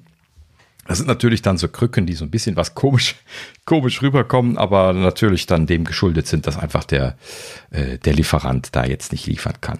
Wenn die die Stückzahlen nicht liefern können und wir hatten das ja letzte Woche schon gesagt, ne? Sony ist äh, äh, der einzige Lieferant für diese CMOS-Sensoren, weil die halt eben technologisch viel besser sind als die anderen derzeit. Und ähm, dann haben sie halt eben genau dieses Problem. Wenn Sony nicht liefern kann, dann eiern die rum. Ne? Ja. Und wenn die jetzt ein Problem mit einer Fertigungsstraße haben, dann eiern sie halt eben darum. Ne? Die anderen Sensoren kann Sony ja fertigen. Ja. das okay. ist halt immer das Problem mit einem Lieferanten. Ne? Also. Genau, da sieht man das sehr schön. Ne? Deswegen das genau ist das keine gute Idee. Ja, also ist natürlich immer eine Sache, die muss man so oder so sehen. Ne? Auf der einen Seite möchtest du natürlich mit Innovationsführern arbeiten. Ne? Und äh, ist ja löblich, wenn die da selber investieren in Research and Development und sowas. Ne? Aber du hast natürlich auch genau das Problem, was Apple dann hier hat, nämlich dass Sony halt eben dann diese Innovationen nicht rauslässt, damit die Konkurrenz die schnell mal fertigen kann für Apple, ne? sondern die wollen die halt eben dann selber verkaufen. Und ähm, das ist dann übrigens auch genau der Grund, warum Apple sehr, sehr viel Geld selber in RD im Hardware-Bereich investiert. Ne? Da kooperiert mit Firmen, um dann Technologien zu entwickeln, wie zum Beispiel das eigene OLED-Display. Ne? Die haben ja eine eigene OLED-Technologie entwickelt, ähm, die äh, ne, auf ihrem eigenen Mist gewachsen ist. Warum? Damit sie halt eben zu den Fertigern hingehen können und sagen können, wir wollen das von euch gefertigt haben. Ne? Was halt eben nicht geht, wenn sie zu LG gehen und sagen, wir wollen hier das Samsung-Panel von euch fertigen lassen. Ne? Oder halt eben jetzt hier den Sony-Sensor. Das kannst du dir ja mit allem vorstellen. Ja. Naja, in dem Sinne, das machen sie ja eigentlich ganz gut, aber es gibt so ein paar Bereiche, ne, wo halt eben wahrscheinlich RD sehr teuer ist. Also gerade CMOS-Sensoren entwickelt sich ja sehr schnell vorweg und scheint ja dann doch ziemlich teuer zu sein. Das sieht man ja auch in dem Pro-Kamera-Bereich sehr stark, dass es da nicht mehr viele gibt, die sich da überhaupt äh, trauen, das zu machen, diesen Invest in diese Sensorentwicklung. Ähm, und äh, ja, letzten Endes ist dann auch der Grund, warum äh, Sony da im Smartphone-Bereich so wahnsinnig gut ist, weil die fertigen halt eben ihre eigenen Sensoren im Pro-Bereich und äh, haben, können das dann ableiten für die kleineren Sensoren und sie fertigen halt eben dann auch für andere diese, vor allen Dingen dann die kleineren Sensoren dann auf denselben, in derselben Fabrik. Ja, und neben Sony gibt es von den Pro-Kamera-Herstellern ja nur noch Canon, die eigene Sensoren machen. Die, und die verkaufen zwar auch an, an Third Party, aber die verkaufen nicht diese Smartphone-Sensoren. Ne, die machen andere Bereiche, so Security-Kram und sowas, da haben die sehr viel. Ähm, aber die machen nicht diese Sensoren, die für die Smartphones interessant sind. Da haben die wohl scheinbar nie Interesse dran gehabt, da reinzugehen in den Bereich. Und ähm, ja, das sind alle aus dem Pro-Bereich, die irgendwie, zumindest meiner Kenntnis nach, irgendwie selber Sensoren entwickeln und dann verkaufen an andere. Ja. Und dann gibt es natürlich dann noch die, die Firmen so aus China und Taiwan, die halt eben dann so die äh, einfach Standard CMOS-Sensoren fertigen, das, was einfach äh, ne, mittlerweile etabliert ist. Ja, und das ist dann der, der große Rest. Ja, aber das willst du ja nicht im iPhone haben. Also. Genau, eben. Ne? Und deswegen hat, hat, Apple da auch eben genau dieses Problem jetzt hier. Wenn Sony nicht liefern kann, können sie nicht einfach irgendwo hingehen. Ne? Naja, gut. Ja, so viel dazu. Und dann noch der letzte Ming Chi Kuo für heute. Und ähm, da hat er ähm, ja ein kleines bisschen was, das war glaube ich auch vor der Portals Quartalspressekonferenz, ähm, wo ja immer viel orakelt wird ne, in den Analystenkreisen, ähm, hat er hier in seinen äh, Predictions gesagt, ähm, äh, Apple soll beim Thema generativer AI, da hat man ja eben eigentlich schon mal darüber gesprochen, beim Thema generativer AI deutlich hinten an sein. So wurde äh, ne, äh, er hier zitiert. Das ist so aus seinem äh, Börsen-Newsletter gewesen, der kostenpflichtig ist. Ähm, ich führe das nur deswegen hier auf, weil äh, Kur und Görman sich da mal wieder uneinig zu sein scheinen. Das ist ja immer wieder mal die schöne Geschichte, dass es da so zwei gute Quellen gibt und die manchmal voneinander abweichen. Und ähm, ja, German hatte ja gesagt, äh, sie rechnen 2024 damit, dass äh, AI-technisch bei Apple was passiert. Und Kuo sagt hier, na eher 25. Also eigentlich so wahnsinnig weit auseinander liegen sie gar nicht. Ja, ob das jetzt das eine oder das andere Jahr ist, macht den Bock auch nicht fett. Ne, jetzt so im, im Großen und Ganzen jetzt mal gesprochen. Ja. ähm, und äh, naja, gut, also passt eigentlich zu dem, was wir eben besprochen hatten, ne? dass also äh, Apple da halt eben jetzt irgendwie nach was sucht, wo sie das ordentlich äh, umsetzen können, beziehungsweise dass die Technologie noch besser wird und dass die Glaubwürdigkeit, äh, ja, beziehungsweise die Reproduzierbarkeit von den Antworten und so weiter. Ja, die Sicherheit verbessert so halt, wird. Ne? Also ja, genau. Na gut. Ja, gut. So viel dazu. Und äh, dann machen wir gleich weiter. Und jetzt kommt äh, Mark Gurman natürlich. Und ähm, der hat allerdings auch nicht so, so super viel zu berichten diese Woche. Deswegen habe ich ihn nur einmal hier drin. Und zwar ähm, hat er den Starttermin gerüchtet. Das macht er ja auch immer sehr gerne. Ähm, er hat gehört, ähm, Verkaufsstart der iPhones 15 soll der 22. September sein. Und äh, dementsprechend, wenn man jetzt einfach zurückrechnet, kommt man dann auf ein Special Event am 12. oder 13. September. Wir kennen das ja, Dienstag oder Mittwoch ist so typischerweise ne, der Termin, wo sie äh, die Special Events machen. Und ähm, ja, muss man halt eben einfach nur zurückrechnen. Ja, in dem Sinne geht eigentlich schon drauf los, ne? wenn man drüber nachdenkt. Äh, ist ja jetzt gerade mal noch ein Monat hin. ja, viel, viel länger, ja. glaube ich, äh, werden sie auch sich nicht mehr Zeit lassen für iOS 17 und äh, das, ja. Äh, ja. das muss ja dann, also ich erwarte in zwei Wochen ungefähr äh, die, die, ähm, den ersten Release-Candidate, so ungefähr, so ein bisschen ja. in die Richtung und dann äh, geht es ja immer steil. Ich meine, dann fangen sie relativ zeitnah ja mit 17.1 an, äh, das ist ja normal, aber ja. Genau, also es passt voll und ganz dazu. Ne? Um die Betas ist es still geworden. Wenn es da wenig Verbesserungen bzw. Änderungen zu berichten gibt, dann heißt das immer, dass sie in Richtung Release Candidate laufen und dann nur noch Bugfixing machen und äh, ne, die, die Entwickler, die jetzt noch größere Änderungen machen, die fließen dann schon in 17.1, so das klassische Thema. Und äh, das wird dann natürlich sofort ab dem Moment, wo der Release Candidate da ist, ähm, wird dann äh, die, die 17.1 Beta kommen. Das kennen wir ja, das Thema. Ne? Naja, ja, also es geht los. Ne? Da ja. kommt es dann immer so. Äh, man kommt kaum zum Fingertrippeln oder zum in Urlaub fahren, da äh, geht es schon mit der Christmas Shopping Season ich wieder los. Ich freue mich aber trotzdem, trotzdem drauf. Ja, natürlich, klar. Also auf meinen Urlaub genauso wie, wie auf, die, äh, auf das Special Event natürlich. Genau. Ja. Ja, in diesem Sinne sind wir mal gespannt. So, und dann haben wir noch äh, hier Majin Buu, ist auch so ein Serial Leaker, äh, auch so ein Twitter-Account, der immer nur ab und an mal ein bisschen was rauslässt. Und äh, in diesem Fall hat er ein Foto getwittert, ähm, ein angebliches Foto von der Hülle eines iPhone 15 Ultra, wie er selber explizit in seinem Tweet schreibt. Und ähm, lass mal das erstmal da stehen. Was man auf dem Bild sehen kann, das ist tatsächlich eine Hülle, die so aussieht, als könnte es eine Apple-Hülle sein, muss es aber nicht zwingend. Ne? Das kann natürlich auch was anderes sein. Ähm, was aber eben auffällig ist, ist, dass an der Stelle, wo vorher der Cutout für den Mute-Switch gewesen ist, das ist ja quasi dann so ein Loch, ne, wo dieser äh, Schalter äh, durch zu ergreifen gewesen ist. An der Stelle gibt es jetzt scheinbar auch ungefähr in der Größe wie der, äh, wie der Mute-Switch vorher ähm, dann eine Taste. Ne? Und die, die Tasten sind ja Apple typisch geschlossen. Ne? Das heißt also, die äh, sind von außen her nicht offen das Gehäuse zu fühlen, sondern da ist halt eben dann äh, Hülle mit drüber und das haben sie hier genauso zu sehen. Das sieht also einfach aus wie eine Apple-Hülle, ähm, wo der Mute-Switch gegen einen Button ausgetauscht worden ist, genauso wie die Lautstärke-Buttons direkt daneben. Ne? Pass, fällt überhaupt nicht auf quasi, wenn man das so auf den ersten Blick sieht.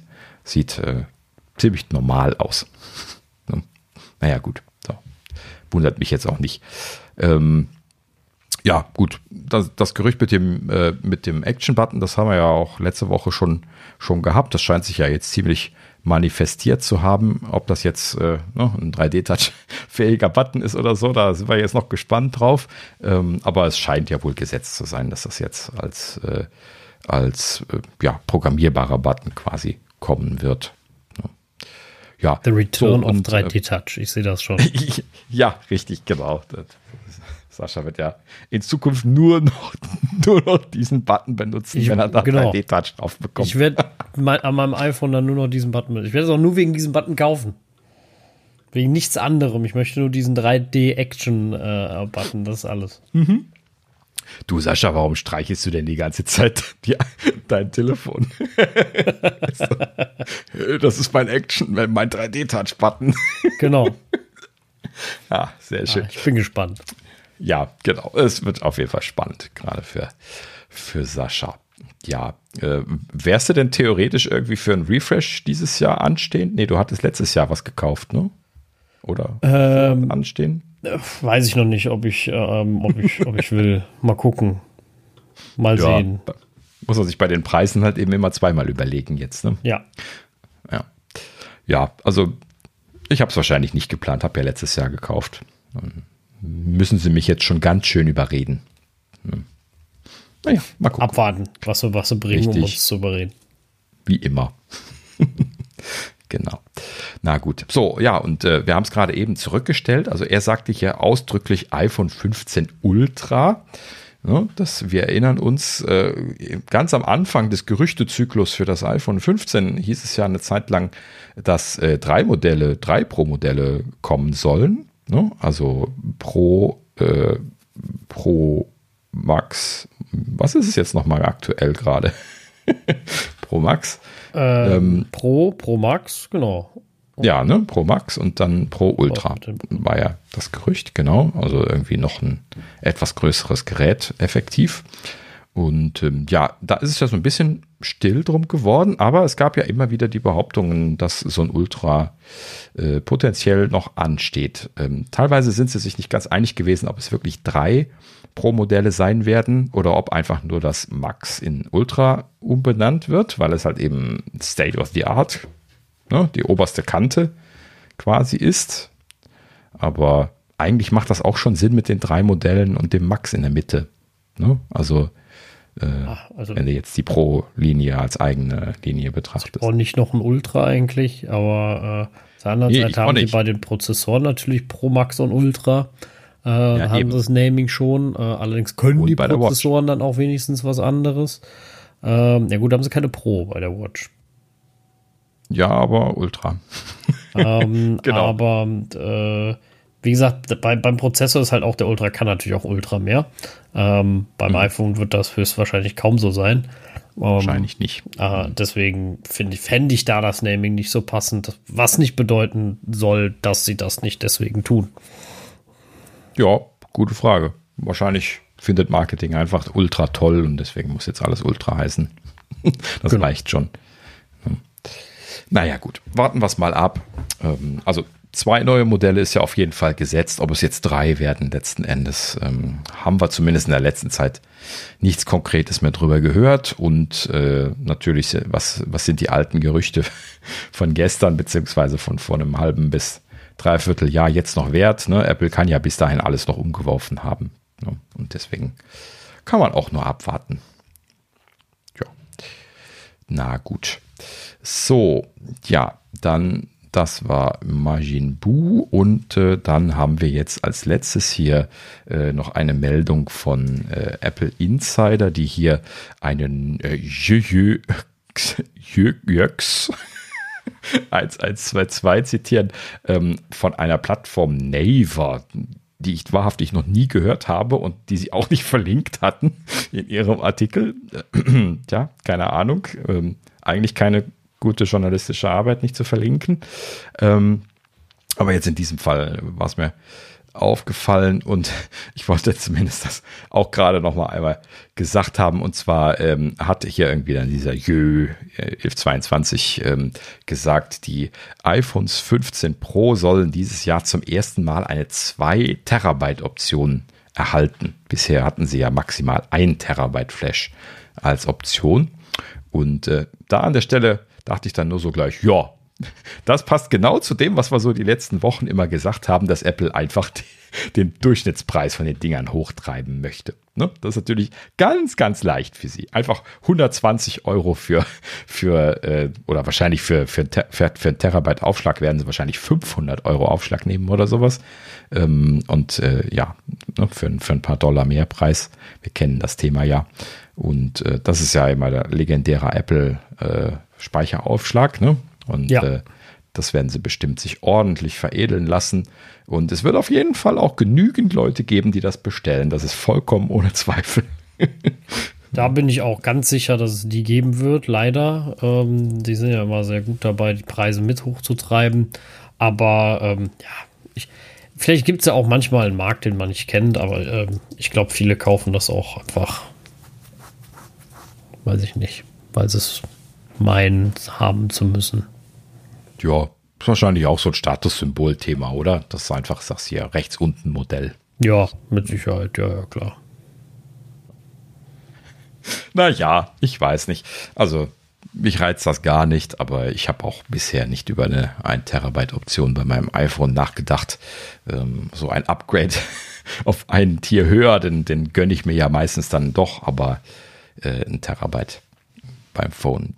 Ja, aber wie gesagt, ne, wenn du jetzt irgendwie hier so semi-professioneller Videofilmer bist und du brauchst viel Platz für deine, für deine Videos und du möchtest das mit einem iPhone machen, was natürlich infrastrukturtechnisch äh, technisch und so schon ein ganz gutes Aufnahmegerät für solche Sachen ist, je nachdem, was du da tust und du, wenn du jetzt nicht so Semi-Pro-Hardware äh, benutzen möchtest, und äh, naja, ne, also bevor ich mir jetzt so eine, so eine Semi-Pro-Kamera für viele tausend Dollar kaufe, kann ich natürlich auch einfach mal die Terabyte-Version von dem iPhone Pro Max kaufen und dann damit dann meine Filme aufnehmen. Ne? Ja, also, es wird ja schon regelmäßig gezeigt, dass das sehr gut geht. Ne? Also dass genau. du mit, der, mit dem mhm. iPhone sehr gute Filme machen kannst. Und äh, ja, warum dann nicht, ne? Ja, vielleicht ist da wirklich der Bedarf nach zwei Terabyte Geräten. Ne? Aber wenn, wenn Leute das bezahlen möchten. Ich bin nie dagegen, da solche Optionen zu bekommen. Also wenn sie jetzt die untere Option so super teuer machen, dann ärgere ich mich. Ne? Aber die, die Upgrade-Optionen, da bin ich immer fein mit. So, ne? ja. Soll halt eben kaufen, wer möchte. Genau, alles gut. Finde ich auch. Also wer, wer, wer das Geld dafür hat oder der, äh, der das auch braucht, ne, darf man auch nicht vergessen, ähm, mal gerne, ne? Also mhm. Ich brauche keine 2 Terabyte im iPhone, mir reichen dicke 256 Gigabyte eigentlich. Äh, jo, mir würden eben. auch weniger reichen, wenn das Indexing besser gehen würde, wobei ich jetzt auch ehrlich sein muss, insofern, dass ich sagen muss, die, ähm, ich habe jetzt länger das nicht mehr ausprobiert auf iMessage. Ich hatte mhm. ja da am Anfang Probleme mit. Hat auch ein FileRader dafür aufgemacht, natürlich nichts von gehört. Ähm, aber das hatte zwischenzeitlich auch noch mal geklappt. Da hatte ich die, die Images wieder mit dabei Echt? im Ergebnis. Ähm, das ist natürlich mhm. jetzt wieder im Eimer. Sehe ich gerade. Ich äh, habe es jetzt gerade nochmal ausprobiert. Ähm, das klappt nicht mehr. Schade. Band. Okay. Ja. Also das ist ein bisschen seltsam. Also jetzt kommt er mir nur noch mit Links hier um die Ecke. Aber Bilder sind auch komplett weg. Also gar nicht. Es sind überhaupt gar keine indizierten Bilder mehr. Ähm, mhm. Das scheint komplett tot zu sein. Weil die auch nicht mehr ja. hinterlegt sind bei mir, weil einfach zu viel, zu viele iMessage History, äh, History habe. Und äh, ja, ist immer ein bisschen schade. Finde ich. Also ich könnte jetzt hier bei meinem Dad 1192 Bilder laden. Aus der mhm. Ich frage mich ja immer, ob, ob das sinnig ist oder ob ich nicht irgendwann mal sagen sollte, naja, er kann auch einfach, eigentlich mal einfach aufräumen. Äh, weil brauche ich das denn tatsächlich noch? Weiß ich nicht. Ähm, ja, ehrlich gesagt, ähm, mittlerweile merke ich ja auch, wie mein iMessage-Postfach, wo was auf Speichere immer alles steht, äh, anwächst und anwächst. Und ähm, effektiv hätte ich schon gerne einfach mal die Möglichkeit zu sagen, schmeiß mir doch bitte bis zum Jahr X alles weg oder sowas. Weil halt eben gerade die alten Sachen, brauche ich dann vielleicht nicht mehr, weil ich habe sie sowieso dann gesichert oder möchte sie sichern und dann kann ich die auch selektiv rauslöschen, aber es gibt ja nur, lösche die Dinger automatisch und lösche sie gar nicht. Es gibt ja nichts dazwischen. Ja, du kannst da, glaube ich, noch nach großen Dateien suchen da drin, meine ich. Und du kannst noch sagen, er soll Videos oder sowas früher löschen, meine ich. Das geht auch. Dass er die nicht ewig behält. Zumindest Sprachnachrichten kannst du einstellen, auf jeden Fall. Äh, dass er die nicht mhm. ewig behält. Ich meine, es gibt bei anderen Sachen auch, bin mir auch nicht sicher. Aber ich bin ganz ehrlich, so oder so für mich. Also ich, auf der einen Seite mag ich ja meine Historie und mag es nicht, die wegzutun. Und ich finde auch, die Geräte genau. sollten mhm. performant oder sind performant genug, das zu verfüttern äh, oder damit zurechtzukommen. Ich finde aber eigentlich, also was, was mich stört, ist, dass sie ähm, dass sie dir äh, nicht sagen, was das Problem ist. Ne? Also ist jetzt das Problem, dass der Spotlight-Index bei mir zu groß wird? Sind sie nicht in der Lage mehr dazu, weil es ja mal geklappt hat, den Index zu erzeugen irgendwie? Das frage ich mich halt so ein bisschen. Was, was ist ihr Problem? Vielleicht war es jetzt auch die Beta, jetzt gerade ja die neueste installiert, Beta 5. Mein iPhone glüht schon im Moment nicht mehr, also das ist schon mal ganz gut. Das liegt ja jetzt relativ lange schon nur mit ein paar Prozent, was insofern alles sehr positiv ist, als dass es zuletzt bei der letzten Beta bei mir schon längst aus gewesen wäre. Ähm, mhm. Jetzt äh, äh, warten wir mal ab oder warte ich mal ab äh, über ein paar Nächte. Da indiziert er ja gerne. Aber ich träume ja immer noch davon, ne? wie gesagt, nimm dir in der Nacht, lad dir die Bilder, indizier's äh, weiter ne? und so Stück für Stück. Ne? Und dann hast du ein paar Nächte und dann hat er das durchgearbeitet. Er hat ja WLAN, wo er unbegrenzt Datenvolumen vernudeln kann. Er hat, äh, ähm, hat Strom, ohne Probleme. Ne? Und äh, dafür haben sie ja die Background-Tasks, das können ja externe Apps mittlerweile auch. Äh, das ist ja möglich, solche äh, rechenintensiven Tasks über Nacht zu machen. Äh, mhm. Und äh, Apple hat damit sicher nochmal einen Sonderstatus, wie sie das immer gerne haben. Also verstehe ich immer nicht. Ne? So, aber ich verstehe so vieles nicht. Ich verstehe auch nicht, warum die Mail-App bis heute auf iOS nicht ordentlich indiziert. Ne? Also du hast da quasi ja mhm. von der Power her einen kleinen Mac und da ja, gibt es eigentlich definitiv. nichts dran, drum zu drehen, zu sagen, das geht nicht, außer sie haben sich selbst irgendwas verschustert. Das weiß ich natürlich nicht. Ja, das kann schon sein, dass sie da historisch irgendwo in einer Zwickmühle drin hängen oder halt eben gedanklich historisch noch in einen, äh, einem Entscheidungspfad liegen, der immer noch sagt, äh, das muss auf dem iPhone anders sein. Befürchte ich ja leider, ehrlich gesagt an vielen Stellen immer noch. Ich, ich glaube auch oft, dass das einfach nur gedanklich bei ihnen so eine Sache ist, wo sie sagen, äh, nö, wollen wir nicht. Ne? Das ist ein iPhone, das ist jetzt nicht dafür. Was ich halt schade finde, weil da hast du so ein performantes Ding und das kann so viel und sie nutzen es nicht irgendwie. Aber mein, auf dem iPad geht es ja auch nicht und da würde ich es erwarten. Eben, ne? genau. Das iPad kann ja auch ja. nichts. Also die Dateien ja. kannst du in den Müll schmeißen. Ne? Also Index ah. erzeugen geht überhaupt nicht. Also, und das, sorry, ich kenne keinen Apple-Nutzer, der nicht völlig von Spotlight abhängig ist. Ja, klar. Hm. Also ich öffne seit Jahren kein einziges Programm übers Icon. Hey, das ist alles Spotlight. Ja. Och, naja, gut, also, naja, gut, die Unterschiede kennen wir auch. Ich benutze äh, schon doch ziemlich intensiv meine, meine Homescreens. Hab da ja auch äh, ja, zwei sehr viel genutzte Screens tatsächlich, so viele habe ich da drauf. Ähm, das mache ich auch so im Schlaf, dieses Hin- und Herwischen und Icons erwischen. Aber ja, ein paar Sachen rufe ich auch regelmäßiger auf, die dann nicht drauf sind. Die mache ich dann auch über Spotlight.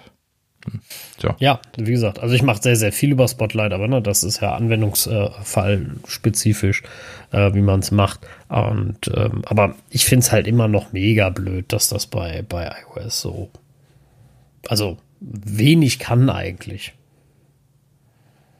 Ja, ist schon ein bisschen schade, ne? Also, aber das, das hat eben die Aussage allgemein bei iOS oder auch iPadOS ist schon ein bisschen schade ne? weil halt eben die ganzen Einschränkungen, die sie damals wegen der Limitiertheit des Systems eingebaut haben, heute ihnen auf die Füße tritt. Ne? Ja. Sie ja auch, äh, Daten werden in den Apps verwaltet ne? und solche Geschichten, was auf dem iPad halt eben dauernd beißt. Ne? Genau. Äh, gerade ja. wenn man mit großen Daten arbeitet, jetzt hier wie ein Audio- oder Videoschnitt zu machen oder solche Geschichten.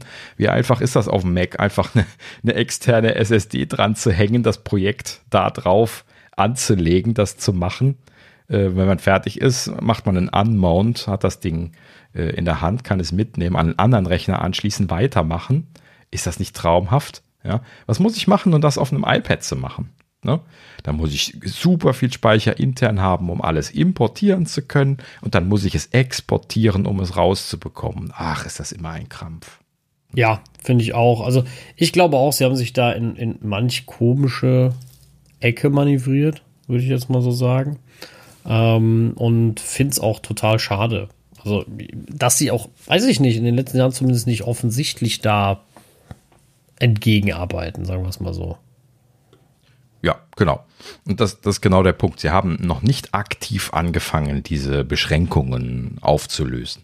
Ich hätte ja erwartet, dass sie das erstmal nur fürs iPad machen, seitdem sie das iPad OS nennen. Ne? Ja, das, macht ja auch total Geschichte. Sinn. Ja, genau. Aber äh, ich glaube, da beißt sie an der Stelle immer wieder das Problem, dass iPadOS eben kein separates OS ist, weil es halt eben ein und dieselbe Codebase mit iOS hat und es nur ein Marketing-Terminus ist. Und es ist gar nicht so leicht, nur für iPadOS das jetzt aufzubrechen und zu sagen, bei iOS lassen wir alles, wie es ist und bei iPadOS machen wir jetzt die Mac-Philosophie. Das geht halt eben nicht. Sie können das nicht in einer Codebase so umsetzen. Das, da bricht ihnen alles auseinander. Ne? So, und das iPhone ist halt eben das Zugpferd, also ist das iPad OS dementsprechend immer so unter ferner Liefen, ne? weil das halt eben nur mitläuft. Ja, genau. Und das ist das halt eben auch genau das, was das iPad sterben gelassen hat in der letzten Zeit softwaretechnisch. Und das wird sich so schnell auch nicht ändern. Ja, wenn sich da nichts dran ändert grundsätzlich. Ja, ich, also, also da müssten sie ja schon einen krassen Weg gehen. Wie gesagt, ich finde ihn immer noch gut, ne? Ah, wir, wir, wir, reden oft genug darüber, wie schade es ist, dass man eigentlich mit seinem sauteuren iPad Pro nicht mehr anfangen kann. Ähm, aber ja. Genau. Während es neben einem äh, MacBook Air mit demselben Prozessor drin steht, wo man einfach alles mitmachen kann. Genau. Ne? Das ist ja immer noch genau der Kopfschüttler. Na gut, so, aber da, da wollen wir nicht mehr drauf eingehen dieses Mal. Ähm, äh, lass uns die Gerüchteküche gerade abschließen und dann äh, ja noch ein, zwei Kleinigkeiten, dann sind wir durch für heute. Ähm, so, und äh, als äh, erstes haben wir hier äh, ein kleines bisschen was zu Updates zu sagen. Und zwar gerade eben, äh, bevor wir mit der Aufzeichnung angefangen haben, ist uns hier die Beta 5 von iOS reingerauscht. Ich habe jetzt auch bisher nur äh, das iPhone aktualisiert. Ich habe jetzt noch nicht gucken können. Ich nehme mal an, iPad bekommt auch die Beta 5, weil das ist genau das, was wir gerade eben gesagt hatten. Ja. Wenn sie das eine ausrollen, kommt das andere normalerweise auch. Habe ich gerade geschaut, ist so. Mhm, sehr schön. Und ähm, ja, aber interessanterweise Sonoma äh, eben zumindest, ähm, als ich geguckt habe, nicht rausgefallen. Doch, auch. sein. Auch? Also, okay, dann war ich einfach nur zu ungeduldig. Ist auch da, ja, aber manchmal, manchmal kommen die Ticken später auf macOS. Ja. Deswegen, äh, warum auch immer. Aber äh, ja, ist da auch 8. August, also ähm, äh, ja, für, genau, stimmt, für die war es ja noch der 8. Ähm, genau, kommt da ja. auch. Und natürlich auch WatchOS. Ja, okay, gut, dann wird alles gekommen sein. tvOS hm, auch, Sinn. genau, jetzt haben wir alles zusammen. So. Ja. Alles bekommt ein Update. Ja, sehr gut. Äh, wissen wir sowieso nichts zu, zu berichten. Ne? Wie gesagt, seit äh, den letzten Betas ist da gar nicht mehr so wahnsinnig viel äh, Neues gekommen. Ne? Es scheint sich also alles schon so ein bisschen gesetzt zu haben, was jetzt für 17.0 geplant ist. Ähm, ja, aber kennen wir ja auch, es ist nicht mehr viel Zeit und äh, ne, wir kennen das Thema ja, wenn jetzt in einem Monat die äh, Präsentationsveranstaltung ist und dann nochmal zwei Wochen später die Geräte ausgeliefert werden, dann müssen sie halt eben so in zwei Wochen oder sowas den Golden Master beziehungsweise Release Candidate ähm, äh, für die Fabrik dann fertig haben, damit das dann äh, auf den Geräten installiert werden kann. Und das muss ja dann eben so eine 17.0 oder sowas sein.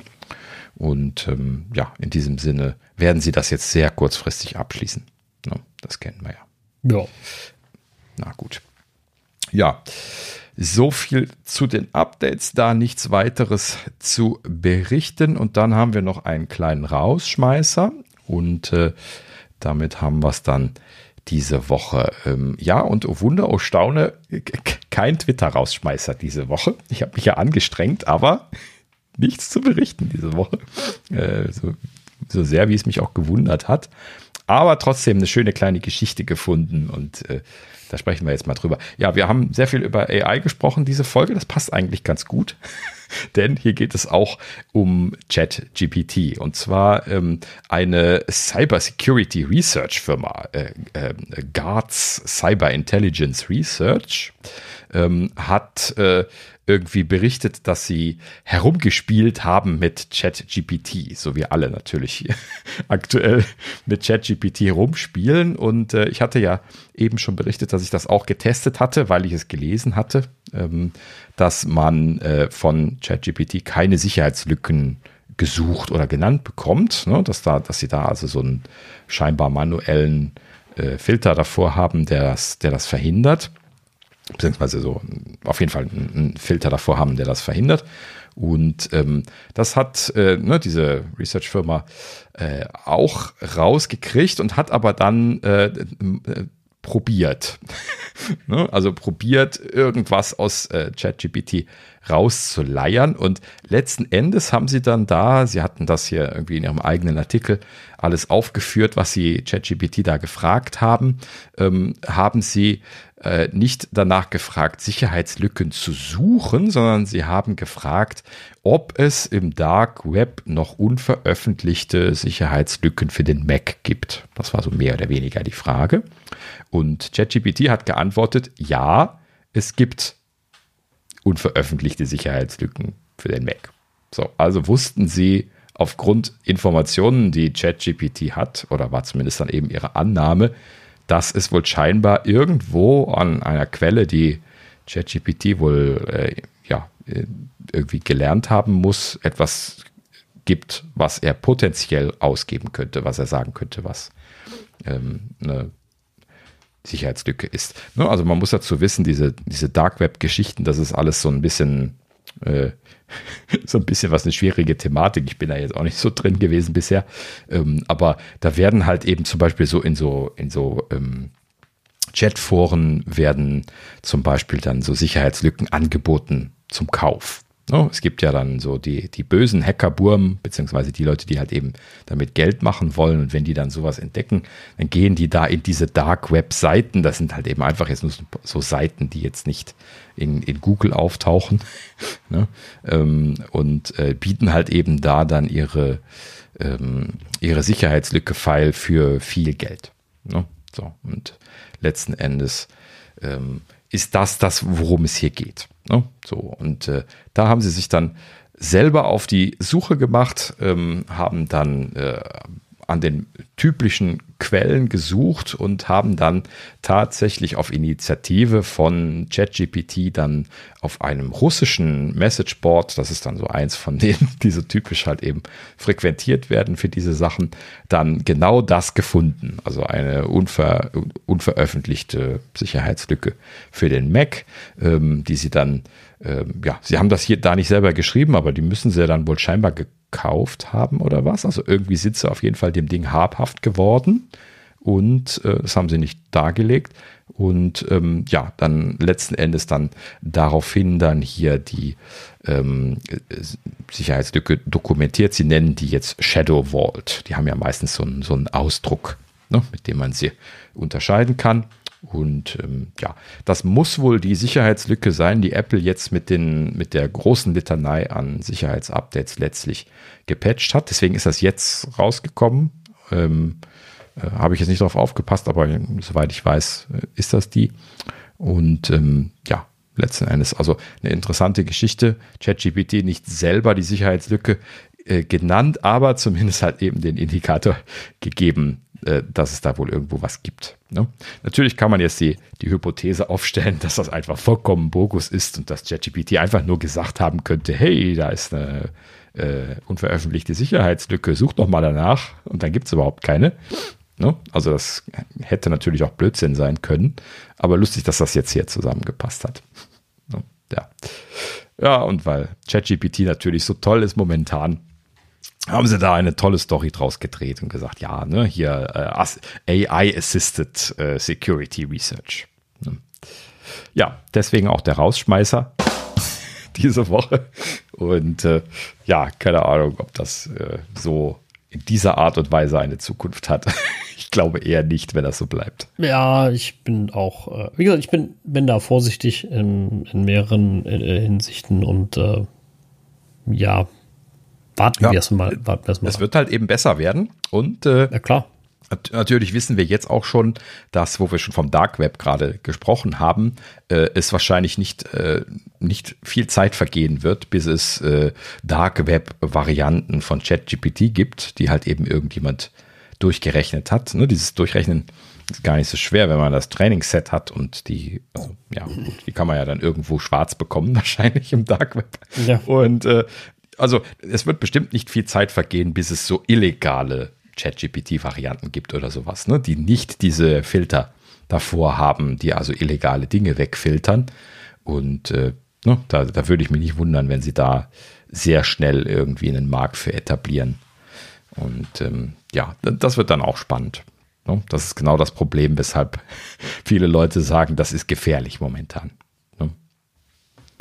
Äh, ja, ich sehe das ja auch als ähm, schwierig an und deswegen, ähm, ja, ich gucke da aus, aus der Distanz drauf und, und, und warte mal ab, auf jeden Fall.